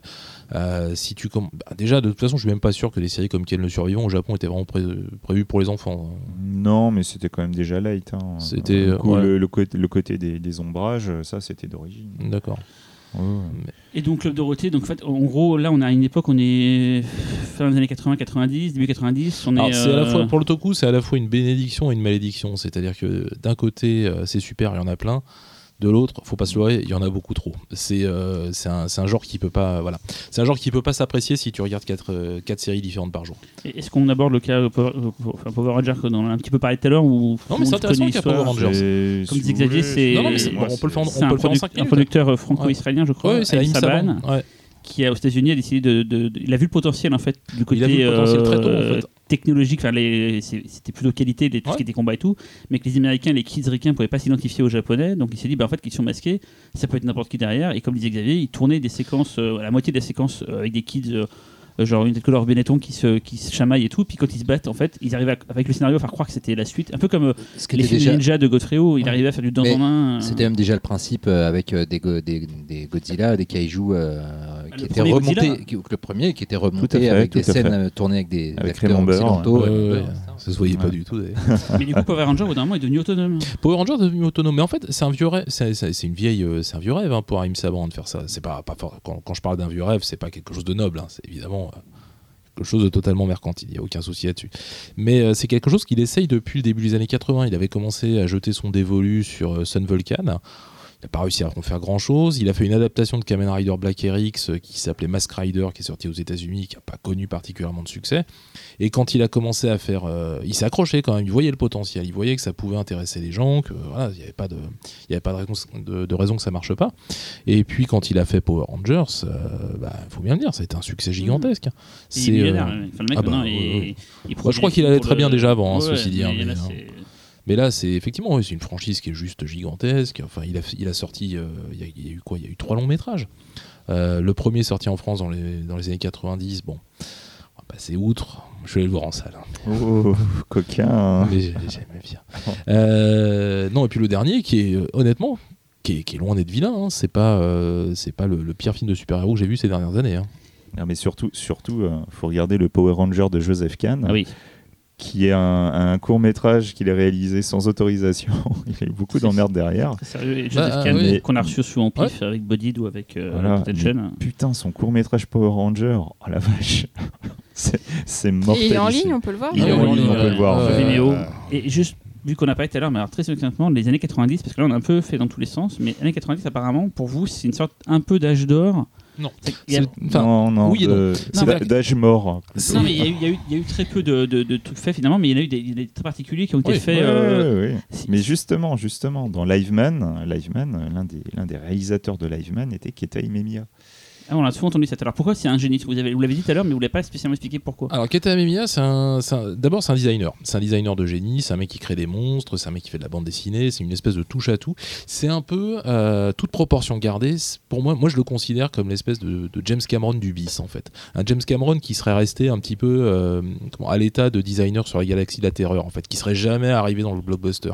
Euh, quand il fait Mirai Ninja en 88, il fait déjà un film qui est hyper soigné pour l'époque et pour un budget qui est quand même plus que limité. Avec des bastons très crédibles, avec euh, des effets spéciaux. Une, une espèce de, station volante qui apparaît dès le début du film. en contrefou- en contrefond, Euh, il y a des éclairs de partout, il y a des bastons, c'est euh, un film absolument incroyable. C'est un film qui est euh, qui montre des, des- des samouraïs à l'ancienne, mais avec euh, une technologie futuriste. Enfin, on est vraiment dans, dans- dans une espèce de monde là, créé de, de film, ça Non, ça c'est un long métrage qui est produit par Namco à l'époque, qui et ils essayent déjà d'en faire Un de la boîte de jeux vidéo. la boîte de jeux vidéo. Ouais. Ils essayent déjà d'en faire une espèce d'univers euh, cross-média, c'est- c'est-à-dire que le- le film sort, le jeu sort, enfin il y a une espèce de continuité. Bon, ça marche pas, mais, euh, mais ça, a déjà, ça a déjà beaucoup d'années d'avance. Le, le film est présenté à Cannes, euh, bon, se, se prend une grosse trempe. euh, À Cannes Sélection ou marché non, non, pas, non, non, marché. hein. Faut pas déconner. un certain hein. Faut pas, dé- faut pas déconner. tu m'étonnes. Humoriste Piala qui est à pas de problème. Euh, non, et puis Amemiya, en fait, bah, commence à faire des séries pour la Toei, notamment Jiban. Alors, Jiban, c'est probablement le. Je pense qu'il a, dû faire un arrêt cardiaque en voyant Robocop, hein, parce que clairement, c'est une espèce de repompe de Robocop façon Toku. Euh, la différence, c'est que on est dans l'action, mais l'action patate tout le temps. Le premier épisode, c'est très simple. La seule façon de voir le, le Jiban sans son masque, c'est juste le générique de début. hein. Sinon, il arrive tout de suite avec sa bagnole, il bute sur des, il bute des monstres tout le temps pendant 20 minutes. C'est génial. Ah non, c'est juste mortel. Jiban, on l'a eu en France. On l'a eu en France, ouais, on l'a eu pas entièrement comme d'hab. Avec hein, son mais, nom, euh, Jiban, ouais, ouais, euh, avec son nom, ouais. Ouais, ouais, et c'est euh, voilà, il montre une espèce de, de- de carte de police. Il y a une loi qui est absolument euh, géniale où en fait il t'e- il t'explique au début, du- au début en fait que il se bat contre des, des- des monstres dont il a le droit, qu'il a le droit d'exterminer en fait légalement. C'est permis de tuer quoi. Ouais, ouais, il a permis de tuer, euh, exactement quoi. Euh, t'as un, euh, comment, t'as un méchant, euh, t'as un méchant qui a, qui a un look qui ressemble à une espèce de, de comment. Hein. non, non, non. un producteur de disco, un producteur de, de- de- disco avec des toutes petites lunettes très fines, une Ah, coupe de cheveux absolument improbable. Euh, deux sœurs jumelles euh, qui se transforment en monstres à volonté et euh, une espèce de plante aussi faite en faite en image par image par moment, puis en marionnette par d'autres. Enfin, c'est vraiment tout un beans. Il y a une variété complète d'effets spéciaux qui est vraiment la, gamme d'effets spéciaux dedans est très très large, probablement plus large qu'Ixor. Et je pense qu'on est un peu à l'apogée de ça d'ailleurs. Pas pour les gosses du coup finalement. Ah si si, c'est pour les gosses. hein. Mais tu dis bute un maximum de gens au début. Ah oui, il s'en fout. Ben, c'est Euh, plutôt la morale du coup. Parce qu'Ixor il y avait plutôt moyen de morale quand même. Ah non, mais de toute façon, euh, ça, c'est- il c'est- butait quand même les monstres à chaque fois. À Il la butait fin, on les découpe hein. en morceaux. hein. C'est des monstres. Quel- Quelque part, chez Keta Imemiya, c'est plus honnête, quoi. Oui. Et voilà. Et donc Jiban, cette série Jiban. Alors, Jiban, en fait, c'est un peu voilà, c'est la, la série qui arrive à la hussarde. On, on présente plus. On est quasiment, on pourrait presque parler de, de postmodernisme en Ouais, fait. on est Ouais, dans du méta. euh, Ouais, voilà, c'est ça. C'est-à-dire qu'en fait, euh, on ne sait plus plus de l'expliquer. les- présentation. Voilà, on- Alors ça va être expliqué au fur et à mesure, mais j'ai envie de te dire, on s'en fout un petit peu. Il y a des scènes qui sont, euh, qui sont assez surréalistes, hein, c'est-à-dire qu'il y a des scènes où il rentre chez lui, il est blessé, tu t'aperçois qu'il vit encore chez ses parents. Euh, mais que sa chambre, en fait, c'est une espèce de laboratoire dans, lesquels- dans lequel il peut se transformer à volonté, réparer ses bras, enfin bref, mais tout en vivant dans une maison, mais la maison de tes parents, quoi, tu vois, grosso modo. mais au Japon. Mais au Japon. Eh, non, non, c'est une, c'est une série qui est, qui est formidable pour ça parce que c'est vraiment, euh, quand on vend 25 minutes d'action, on a vraiment 25 minutes d'action d'effets spéciaux. Donc là c'est Jiban. Là, c'est Jiban. ouais. Ensuite, Ensuite, Amemiya euh, va partir sur, euh, bah, sur ses propres créations, hein, notamment euh, Ziram 1 et 2. euh, ça c'est des longs métrages. c'est des longs On en a métrages. parlé tout à ouais. l'heure, mais il mérite un petit peu quand même qu'on s'y attarde. Ouais, c'est ouais, connu. euh, C'est des tr- Alors, je. Dans Mad, ils en parlaient à l'époque d'ailleurs. En, France, on a surtout connu euh, L'animé, l'animé, la préquelle animée Iria Iria Zerem. Zerem. Ouais, en fait. que, que- que- Moi, j'ai pour le coup, découvert- je connais pas du tout. Moi, j'ai découvert la franchise Zeram avec l'animé. D'accord. J'ai compris bien plus tard que c'était euh, la préquelle de, venue après de films live. En Je suis fait. peut-être Enfin, fou, mais de- moi il me semble que dans Mad Movies à l'époque ils en parlaient des. Alors peut-être que j'ai ma mémoire qui me, qui me Non, suit. C'est très tout. possible parce que c'est des films qui étaient présentés au marché du film à Cannes. hein. Je suis sûr peut-être en VHS, c'est en VHS ou pas du tout les ARM, non? Non, ma c'était peut-être l'anime. Peut-être les animes Je crois que. Weaver ou tout comme ça, peut-être que je. Ouais, peut-être que bon. Alors, donc, donc Zeram alors. Donc Ziram, euh, Ziram 1 et 2 avec euh, sa son chasseur de primes extraterrestre et son monstre quasi indestructible. Le 2 étant quasiment un remake hein, du, du premier. Quoi. Alors ce sont des films qui sont extrêmement fauchés, il faut bien l'admettre. hein, euh, on est dans du V-cinéma, hein, c'est, cette Fait pour la vidéo, c'est direct ou vidéo, mais au Japon. Voilà, mais euh, donc globalement ça, ça autorise plus de violence, ça autorise... euh, il y a peu de sexe quand même chez... En fait le truc avec Amemiya c'est qu'il y a plus de sexe habituellement dans ses, euh, dans ses productions, il y a un peu de nudité, il y a des choses comme ça, on verra ça plus tard dans, dans Shugeki notamment qui est hallucinant. Euh, mais là par contre on est dans... euh, voilà, Zirama et 2 c'est de la violence, euh, c'est du gore, c'est un mélange de tout ce que de tout ce que vont faire les tout ce qu'ont fait les Américains jusqu'à présent, mais recraché recraché en fait de manière très japonisante, euh, avec une esthétique qui de toute façon voilà qui, qui laisse. euh, C'est de la SF. euh, c'est de la SF, ouais. ouais, c'est- de la SF violente, c'est un mélange d'aliens, de Predator, de plein de choses comme ça. Plein de choses en fait qu'on a envie de voir, même dans une économie un petit peu plus, un petit peu plus faiblarde, mais avec un rythme qui fait qu'on s'emmerde absolument jamais. Quoi. Et des effets spéciaux qui sont parfois quand même assez réussis. hein, dans le- le- la, fin de, la fin de Ziram, qui est en image, en image par image, c'est dément. quoi. C'est dément, c'est vraiment gore, c'est violent, c'est c'est très très bien à voir. quoi. Et après Ziram, du coup. Alors après Ziram, euh, il va faire bah, donc Ziram 2, il va continuer un petit peu dans l'animation, et puis bon, ouais, je pense qu'on peut sauter tout le- toute la suite Oui, pour arriver on peut aller sur euh, euh, directement là, là, le gros ce qui nous morceau. intéresse. le gros morceau, c'est Voilà. Garo. C'est le film Ah que non, j'ai vu. Garo, non. Ah, Non, non. Ah, non, ah bah non, film. c'est le chef-d'œuvre. Alors, on va laisser Laurent en parler. Donc, donc euh, Xavier, donc, comme on expliquait au début de l'émission, nous a, euh, Missionné. nous a réparti comme ça euh, des, des- des films Toku. Et euh, bah, écoute, tu- je vois que tu me connais bien, puisque je, je- je sais, je sais bien pourquoi tu m'as mis celui-là. Euh, de ce que je connais du Toku, je, ne suis très très loin d'être un expert, mais j'avais déjà une, une- une vue d'ensemble du genre. Euh, un- ça, ça ressemble à du Toku méta déjà, dans le sens où on, on est allé chercher un méchant euh, d'une série euh, d'un créateur dont on a pas mal parlé, donc Shotaro Ishinomori, euh, la série Kikaider. On allait chercher le méchant qui s'appelle Akaider pour en faire le héros d'un film. Euh, d'un film post-apo, dans une société futuriste, un, despote tout de blanc vêtu qui aime les fleurs euh, a créé une société idéale euh, où dès qu'on a un avis euh, autonome, on se fait lobotomiser et on joue avec des petits jouets euh, en bavant. Euh, et euh, c'est là que euh, renaît euh, de ses cendres euh, euh, la première création de ce despote pour essayer de créer un, super soldat ga- garant de l'ordre, euh, qui va être Akaider, qui, euh, qui ensuite euh, sera remplacé par euh, Michael, qui sera donc la création parfaite aux ordres du méchant. Et donc euh, Akaider euh, va être amené à rencontrer euh, une, une jeune une troupe de résistants à l'ordre établi, parmi lesquels une jolie fille. Vont pas forcément tomber amoureux lui puisqu'il sait pas vraiment ce que c'est mais en tout cas il va légèrement s'éveiller à l'humanité à travers elle et quand elle va euh, tomber sous les balles du despote euh, bah, il va être un petit peu vénère et il va tout péter Euh, Il a déjà beaucoup de trucs avant. hein. oui, il, il pète des trucs tout le long. Euh, non, c'est ça tue. Ça tue parce que euh, t'as l'impression de voir Mad Max, t'as l'impression de voir euh, Robocop, t'as l'impression de voir euh, Terminator. euh, Terminator, euh, Tout ça mélangé avec Tetsuo, tout ça mélangé avec du Akira, Akira, Tetsuo. euh, voilà, euh, dont la musique d'ailleurs notamment est très. euh, et puis euh, la poursuite en moto est très influencée par celle d'Akira aussi. Euh, beaucoup de motos, donc je précise. hein, Oui, oui, voilà, oui. C'était un. c'est beaucoup de Japon. C'est c'est du Ishinomori quoi. Euh, et visuellement, ça bute. Euh, C'est-à-dire qu'avec pas beaucoup de pognon, euh, il y a une inventivité, inventivité folle, mais pas seulement au niveau de, de- du visuel, du décor et des effets spéciaux, même de la mise en scène. La mise en scène, c'est un modèle de. Et on parlait de Cameron tout à l'heure, et on retrouve ce, ce dynamisme des plans. Tu t'en fous si euh, t'as pas beaucoup de thunes.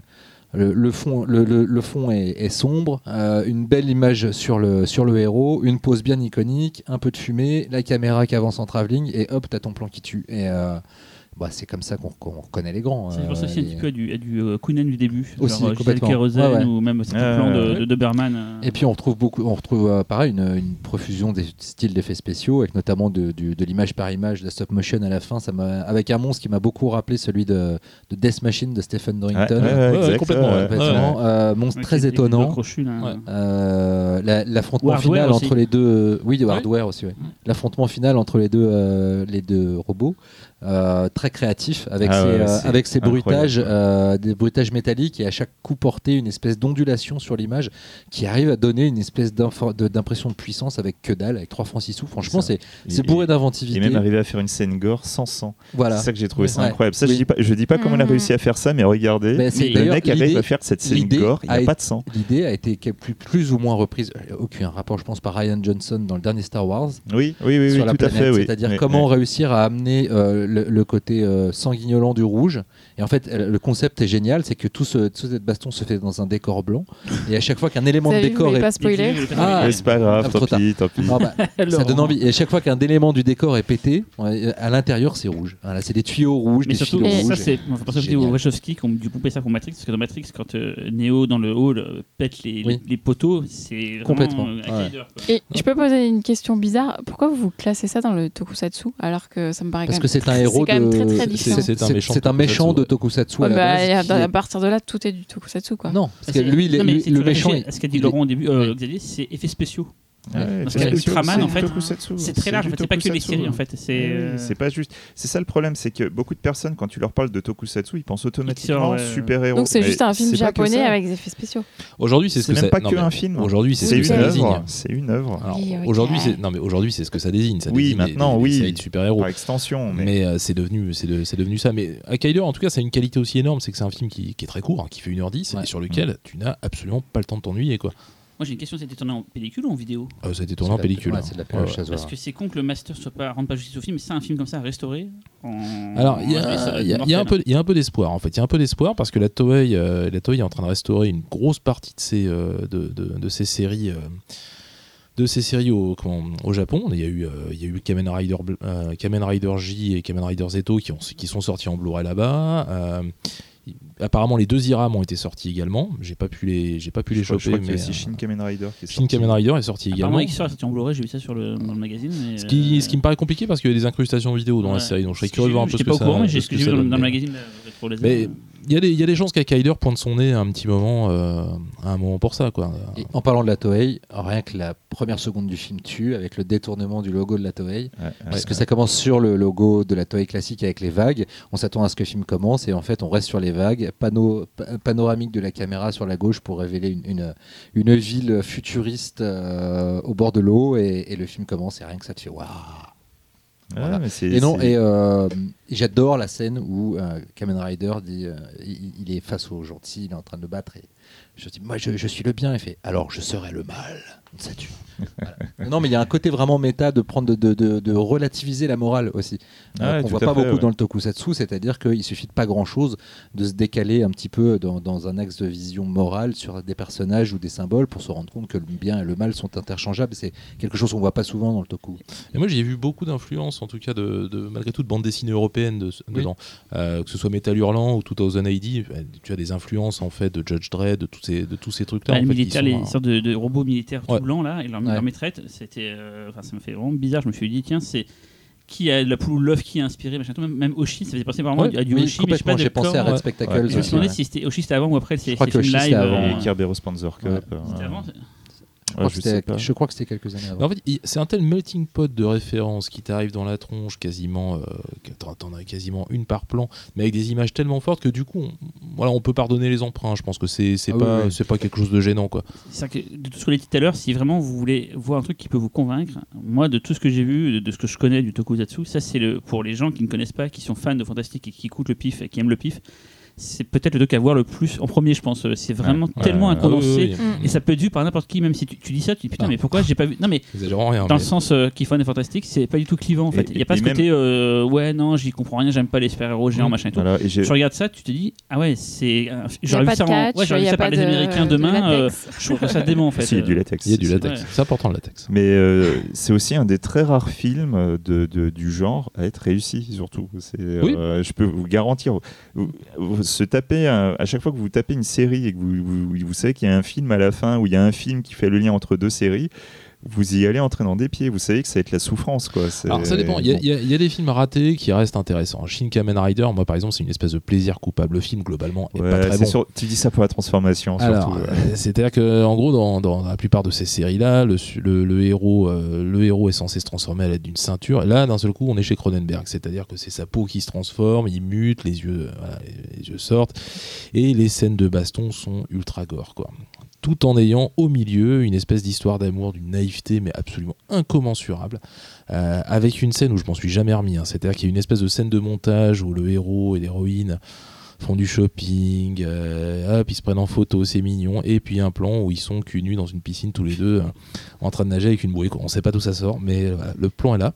On est content, mais, mais bon. En parlant de films qui clôturent une saison, mais du coup, Rider, c'est la fin d'une saison ou c'est un truc Non, non, un c'est un- un un tout- tout- hein. Il est C'est tout un seul, il est sorti comme ça à l'époque, euh, sans aucune raison. Donc, d'autant plus, il n'y a pas besoin d'avoir vu une série vraiment pour l'apprécier vraiment. Non, non, euh, non, Non, non, tu clairement peux pas. regarder si tu connais pas Kikaider. c'est pas Mais vraiment, je vous dis, hein, ceux qui écoutent, euh, si tout ce qu'on dit tout à l'heure, ça vous donne un petit peu envie, mais vous n'avez pas comment commencer, regardez ce truc-là avec ouais, c'est vraiment, ça bien. sort de nulle Ouais. part, donc il n'y a pas besoin d'avoir vu autre chose avant, il n'y a pas besoin d'un bagage, et, et c'est tellement. En revanche, je pense que c'est tellement euh, à part du reste que euh, faut pas croire que le toku ça Ouais. va être ça Ah ça temps. va non, pas bah introduire aux voilà. gens. Au C'est moins, pour ça que je posais la question. Ils vous prenez ça, vous prenez Kamen Rider J et Kamen Rider Zeto. Normalement, avec ça, Ouais. Vous devriez savoir. après, certains Voilà. d'entre vous, si si après notre âge, ou si vous êtes un peu plus jeune, mais vous avez forcément dû voir des, des, des Sentai ou des, des Toku gamins, en fait. Vous avez dû voir des Xor ou des Bioman. Donc vous avez déjà, une- sans savoir, vous avez déjà un premier pas en fait, dans le Tokusatsu. Vous n'étiez pas forcément mis un nom sur ça, en fait, euh, sans savoir qu'il y avait tout un autre chose derrière, mais vous avez déjà dû en voir, quoi. Mais avec Kaido, pour le coup, ça serait montré aujourd'hui, là, euh, avec les moyens de maintenant, mais tout Même le film tel quel, dans, dans son jus, tout le monde dirait mais c'est quoi ce truc de fou? Tout le monde pèterait un câble dessus. Quoi. ah oui, clairement. ouais. Euh, clair, ouais. tu fais une séance spéciale dans n'importe quel festival euh, de cinéma fantastique. Les De gens pètent Paris, un câble de voir ça Linder. On va essayer de se renseigner. c'est- non, on va essayer de se renseigner. Ah, Ah, j'aimerais bien. je le dis là. Je le dis ici. C'est officiel, Je attention. vais essayer de me renseigner, savoir s'il y a une copie HD qui existe et si avec la Toei, parce qu'on les, on les connaît la Toei, s'il y a moyen d'organiser un truc. Si jamais c'est Ah. possible, Ah, au pif, au Max Linder. dans les je cul. C'est Je- je. J'essaye, Ah, j'essaye. Je c'est- vais voilà, je vais là on enregistre cet été. Là, je vais essayer de me renseigner dès demain, euh, euh, voir ce qu'il est possible de faire. Enfin je bon, prends le quoi. pari. Je suis prêt à payer 10 000 euros pour euh, Ah. le film d'Ixor. Alors pourquoi pas Non, mais euh, on fait un crowdfunding, on s'en fout, quoi. Non, mais par contre, du coup, si, euh, si, si le, le- le- le visionnage de Hakaider euh, vous a plu, ça peut aussi être intéressant de, continuer justement sur, euh, sur l'ami Keta Amemiya. Car euh, en fait, Keta Amemiya, pendant toute tout- toutes ces tentatives en fait euh, au fur et à mesure de, de créer des univers etc on pouvait sentir que derrière il y avait quand même une volonté de créer une franchise quelque part et en fait cette franchise il a réussi à la créer en 2005 pour une série qui est quand même pour une des, des grosses franchises les plus récentes pour moi c'est même la plus récente là de mémoire j'ai pas de de- d'aussi grosse franchise euh, qui soit aussi jeune qui est donc la série Garo parce qu'elle ne date que de 2005 finalement Garo c'est Ah, euh, c'est vraiment un truc de gamin. quoi. Garo Mark of the Wolf aussi pour les fans de SNK. Ah. En fait, euh, Garo, euh, Garo, là par contre, on est, on est dans ce qu'on appelle le Midnight Toku. Ah. Euh, le, le Midnight Toku, en fait, c'est, euh, on pourrait dire que ça, ça veut dire Toku de minuit, attention, je te gifle. c'est, on- logiquement, c'est le Toku pour les adultes. Dans la réalité, c'est le Toku pour les ados. hein. Un petit peu ça plus veut dire, méchant, quoi. ça veut dire qu'il y a, y un petit peu de fesses, un petit peu de nichon. Il faut pas trop. Bah, voilà, dès le pilote, hein. hein. Oui, dès le pilote. De hein, toute c'est- façon, le c'est pilote, c'est hein. le pilote, c'est- comment Je crois que dans les c'est- 5 premières minutes, tu vois une paire de loches. Voilà, hein, t'as une, paire de- t'as une paire de seins et du gore. Donc, euh, Voilà. histoire de. C'est une note d'intention, quelque Laurent, c'est part. vrai qu'on avait chez moi, on avait vu en 3D le film chez moi. Alors, le film est affreux. Oui, on non, mais- ensemble. La Non, plupart des longs métrages sont affreux. Ce matin, les 3D, on l'avait regardé. Euh, on avait avait pleuré, quoi. Ouais, mais non, mais voilà, c'est ça le problème, c'est que il faut Mais la série est mortelle. En fait, ça n'a que 13 ans, d'accord. Mais on a déjà euh, quatre chronologies différentes. On est à 6 ou 7 séries, sans compter les films, les spin-offs, parce que je comptais pas les zéros. Euh, Enfin, c'est déjà rien que si vous voulez reprendre le train maintenant, c'est compliqué. Alors, dans les différentes chronologies, c'est très simple. Si vous voulez rentrer dans, Garou, après je vous expliquer un peu l'univers, c'est vous commencez soit par la première saison, qui a une chronologie euh, qui va vous permettre d'avoir un développement de l'univers, on va vous présenter le truc. Peut-être, c'est peut-être pas ce qu'il y a de mieux au niveau scénaristique, mais je pense que ça peut plaire quand même. Moi personnellement, je conseillerais plus la troisième saison, qui a un côté un peu plus sérieux. Donc en fait, Garo, euh, est une série euh, d'horreur où en fait, dans no- notre monde, il y a plusieurs mondes qui existent. Il y a notre monde, il y a le monde des Macailles. Et euh, donc, il y a des démons qui existent. Et ces démons peuvent rentrer dans notre monde et ils sont attirés par les, les- les mauvais aspects de l'humanité. Donc, ils peuvent prendre le contrôle de personnes qui sont trop mauvaises. Alexandre Benalla. Et donc, du coup, pour contrer ces- ces- ce qu'on appelle les horreurs, à partir de ce moment-là, en fait, il y a eu des, des prêtres, qu'on appelle des prêtres Macailles, qui, ont, qui avaient pour but de combattre les monstres en utilisant des sortes de gros pinceaux.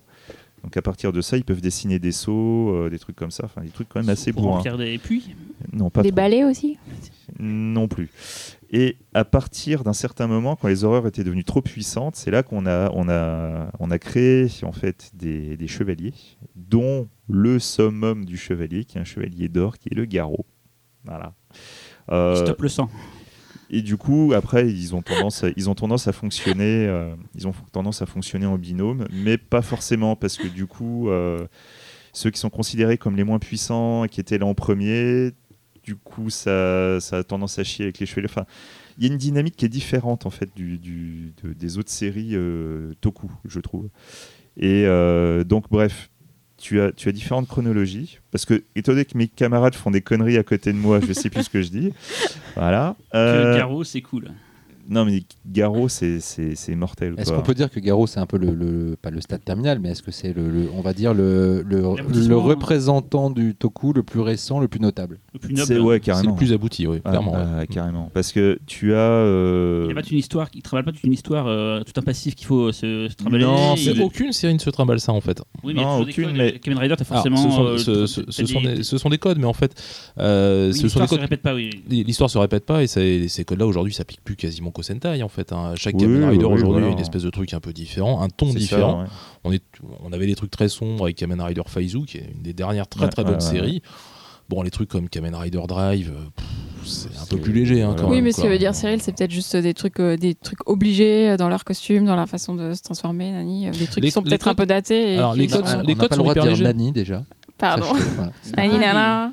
Non, les codes sont les codes sont hyper légers. Par exemple, dans Kamen Rider, en dehors du fait qu'il doit porter une ceinture et se trimballer à moto, ils sont assez libres de faire ce qu'ils veulent. hein. Oui, mais du coup, Garou, ça. est-ce que Garou reprend les, les codes Alors en fait, visuels d'une série lambda oui. japonaise ou pas Oui, bah, oui, oui, Ils oui, oui, partir de oui, zéro, oui. ils l'ont quand même pas fait finalement. par exemple, tu, tu vas Des bâtards. retrouver, euh, tu vas retrouver en fait le, le principe d'Ultraman où en fait la- la- ton armure, tu peux la porter que pendant 99,9 secondes. C'est Ah, très simple. t'as- En fait, il y, a- il y a même un moment. Euh. Il y a un moment dans, dans, dans les combats où tu as carrément le, le décompte en dessous qui, euh, qui apparaît. Donc tu sais que voilà, quoi, le mec, est-ce qu'il va y arriver, est-ce qu'il va pas y arriver Attends, il se passe quoi Si jamais il s'arrête et qu'il la remet après, c'est bon. Il y a juste que tu- c'est comme quand t'as un Vélib et tu Bah, le problème, le problème, c'est le problème, c'est que tu as une grosse bestiole en face qui a juste envie de te bouffer. Donc je pense que même euh, si tu l'as pas très longtemps, euh, tu- tu- bon bref. Quoi qu'il en soit, donc Garo, euh, il y a plusieurs chronologies qui peuvent paraître compliquées, mais en fait ça ne l'est pas. Euh, la première chronologie, qui est peut-être la plus simple pour commencer, est vraiment celle qui va permettre de développer le monde. On- donc on va suivre le, le Garo actuel qui, euh, qui va donc combattre des créatures. Et en fait, à un moment, il y a une nana qui va arriver, qui va être témoin, parce qu'elle allait servir de dîner, mais elle est, du coup, elle est témoin du combat. Et malheureusement, pendant le combat, elle va, elle va être touchée par du sang de la créature. Sauf que logiquement, les chevaliers sont censés tuer quiconque a été souillé par le sang des démons. Mais là, Voilà. Et évidemment, le mec, plutôt que de la tuer sur le champ, il va essayer de trouver un moyen de la sauver. Voilà. Donc ça, c'est un but un peu euh, noble. euh, voilà. C'est une série sombre, c'est une série violente, c'est une série gore. Cette première chronologie a un côté peut-être encore un, peu, formule. Il y a des épisodes qui sont un peu euh, stand-alone. euh, tu vois, c'est peut-être une manière de commencer un peu plus pépère. Et du coup, ce que je disais tout à l'heure, c'est que moi, je préfère la troisième saison, qui est en fait une saison qui se passe dans le futur. Donc, le garrot n'est plus le même. Et, euh, donc, tu vas suivre un chevalier qui est devenu garrot un peu contre sa volonté. Ça l'emmerde royalement de, faire ça.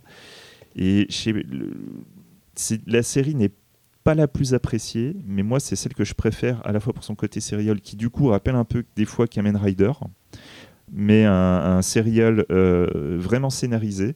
Et je trouve qu'il y a vraiment des, des trucs mais tellement sombres dedans. Quoi. C'est, euh. Euh, J'avais deux, euh, deux réflexions pour finir. Euh, la première, c'est que euh, c'est marrant parce que tous les, les, les- les quelques avatars plus récents de Tokusatsu dont on parle depuis tout à l'heure, que ce soit Kamen Rider Amazon, que ce soit Garo ou, ou Mechanical Viola- euh, Violator et Kyler, même si c'est plus années 90, finalement ont tous visiblement en commun une vision plus sombre, plus adulte, plus, plus gore. Est-ce que finalement il n'y a pas une évolution du Toku en même temps Alors, que le a- public qu'il a découvert quand Il a- était il y a- enfant? pour moi, j'ai plus l'impression qu'ils essaient de tabler sur, euh, sur plus de public. Parce que tu Ouais. as toujours une continuité, que ce soit Ultraman, Kamen Rider, pour les enfants, pour les, les- les très jeunes adultes. Franchement, je dois avouer que même les, les séries récentes, genre Kamen Rider Ghost, je me suis un peu forcé au début. J'avoue qu'à partir du 11e épisode, j'ai commencé à faire Ouais, je vais en faire un autre. C'est pas parce que les gamins ont, ont suivi ces trucs-là et ont grandi. En fait, c'est comme les jeux vidéo. Il y a Mais beaucoup voilà, de jeux voilà, au début. c'est juste qu'à un moment, ils ont- Aujourd'hui, C'était il y ça a un troisième public en fait. Aujourd'hui, Voilà. il y a- il y a un troisième public. Mm. Il y a les enfants avec le Sentai, il y a les ados avec Kamen Rider, et, qui aiment bien les gens bien coiffés. Et puis il y a les trucs un peu Ceux- plus, euh, un peu plus Pour ceux qui ont grandi euh, avec le Quand j'ai vu le film moi, en salle, c'était que des salarymen en fait. Et pourtant c'était le Kamen Rider du moment, mais c'était Mhm. j'ai- déjà j'étais le seul gaijin dans la salle, mais surtout c'était franchement c'était 40 ans la moyenne Ah, d'âge. hein. Moi j'en ai vu un en salle, euh, j'en ai vu un en salle et il y avait il y avait que des enfants quasiment. Ah c'était le soir. euh, C'était euh, ouais, une séance du matin et bon. Et ma deuxième réflexion était euh, le toku est resté, euh, à part Power Rangers, peut-être un, un cas très japonais, même en Asie. Il y a eu très peu d'émanations. Moi, la seule que je- Euh, qui me vient à l'esprit, c'est su- le film Super Inframan de la Shaw Brothers. euh, il y a ça. Il y a- n'y pas une version euh, une- indonésienne. Si, si, il y a- il y a euh, une série indonésienne, il y a eu quelques séries thaïlandaises. Oui, Bah, voilà. Mais c'est euh, pas comme la J-Horror qui a infusé toute l'Asie. Non. Euh, voilà, non, non, ça reste quand même un genre qui est resté Non. essentiellement confiné au Japon. C'est un genre qui est resté confiné au Japon, mais qui a touché quand même quelques pays. Alors la France a été touchée, euh, les États-unis un petit peu moins, sauf. euh, là, je parle de via pas, de De diffusion, prod, de pas prod. hein. Ah, de prod, De non. prod, en prod, vraiment. en De prod, prod. globalement, il y a que eux qui savent, Voilà, qui ouais. savent vraiment faire ça, quoi. Qui sont vraiment outillés pour, quoi. Super Inframan, c'était cool. Super. Ouais, c'est très ouais. Il y a cool. un Sentai carrément. belge, C'est un truc indépendant, on attend qui s'appelle Saturday Man qui euh, se reprend les codes du Sentai, ça a 2-3 ans, c'est un truc a- indépendant. Il y a eu euh, France 5 Bah en ouais, France c'est Et France Five en France effectivement, fait fait. par. Bon, c'était un peu euh, parodique, a euh, mais qui a, a a quand même une cartonné, hein, parodique. France 5. hein. C'était euh, vraiment on, a très, très on les a retrouvés dans des mangas, dans Oui, des. parce qu'ils ont fait vraiment. Pas façon inconnue, façon je me moque, mais façon telle que les Japonais le Ouais. feraient, très premier degré. Ça s'est fait sur euh, plusieurs années par des gens qui Après- connaissent vraiment et qui aiment vraiment ça. Effectivement, on en a Et pas parlé, même- mais effectivement, même si c'était 5, pas le- parfait, c'était, euh, enfin, tu sentais l'amour du truc. Quoi. c'était plutôt Et- sympa. Ouais. Ouais, Ouais, non, ouais. vraiment. Mm. Et d'ailleurs, pour le- aussi pour le petit détail, Spectreman aussi a eu sa parodie, hein, si on si on parle là-dessus. Oui, à la fin de. Ah. Téléchat. Oui, Il y a Oui, pas il y a eu Léguman. Léguman. Ah Qu'est-ce ouais, qui me faisait peur lui C'est le premier Toku. euh, fait, euh, il y, a eu- il y a eu une parodie de, dans, dans Cromarty High School euh, Ah, qui, était, oula, euh, oui, qui oui, était- oui, oui, qui oui, oui. était joué par, la- je sais plus comment il s'appelle, l'acteur de Kamen Rider Yuki. Le Ou film, à la fin- parles ou... Ouais, le film. Ouais. Où à la fin, le docteur Gory débarque, on sait pas comment. Enfin bon, de toute façon, le, le film, c'est une espèce de, de truc euh, un peu. C'est un Sorti en France sous le nom Le Bail des Tordus. C'est sorti en France ouais, tout à DVD, fait, à l'époque de. Ah ouais. dans- Même Ouais, un, ouais. un boîtier métal, c'est les boîtiers. Ça euh, C'était pas Madasia Non, c'est pas vrai, c'est les boîtiers. Comment s'appelle les boîtiers euh, Putain, c'est- sorti en steelbook, C'est Madasia qui a À l'époque de Battlefield. Baseball et tout, euh, sorti ouais, Mais ouais, c'est sorti en France. Euh, beaucoup de digressions, ce qui indique que nous avons fait le tour du sujet. Ah bah voilà, bravo. On pourra jamais faire le tour Il y a deux heures. Il y a deux heures. euh, Euh, ouais, euh, on va quand même. Attends, euh, déjà, Xavier, est-ce que tu es content Ah bah, moi, je, suis content, c'était trop court. Mais... Voilà. C'est toujours trop court. On Peut-être pas pour certains qui auront écouté, d'avoir eu mais. Laurent qui soit venu aussi nous accompagner. euh, Ouais, merci. Et en plus, on va finir en musique comme d'habitude quand même avec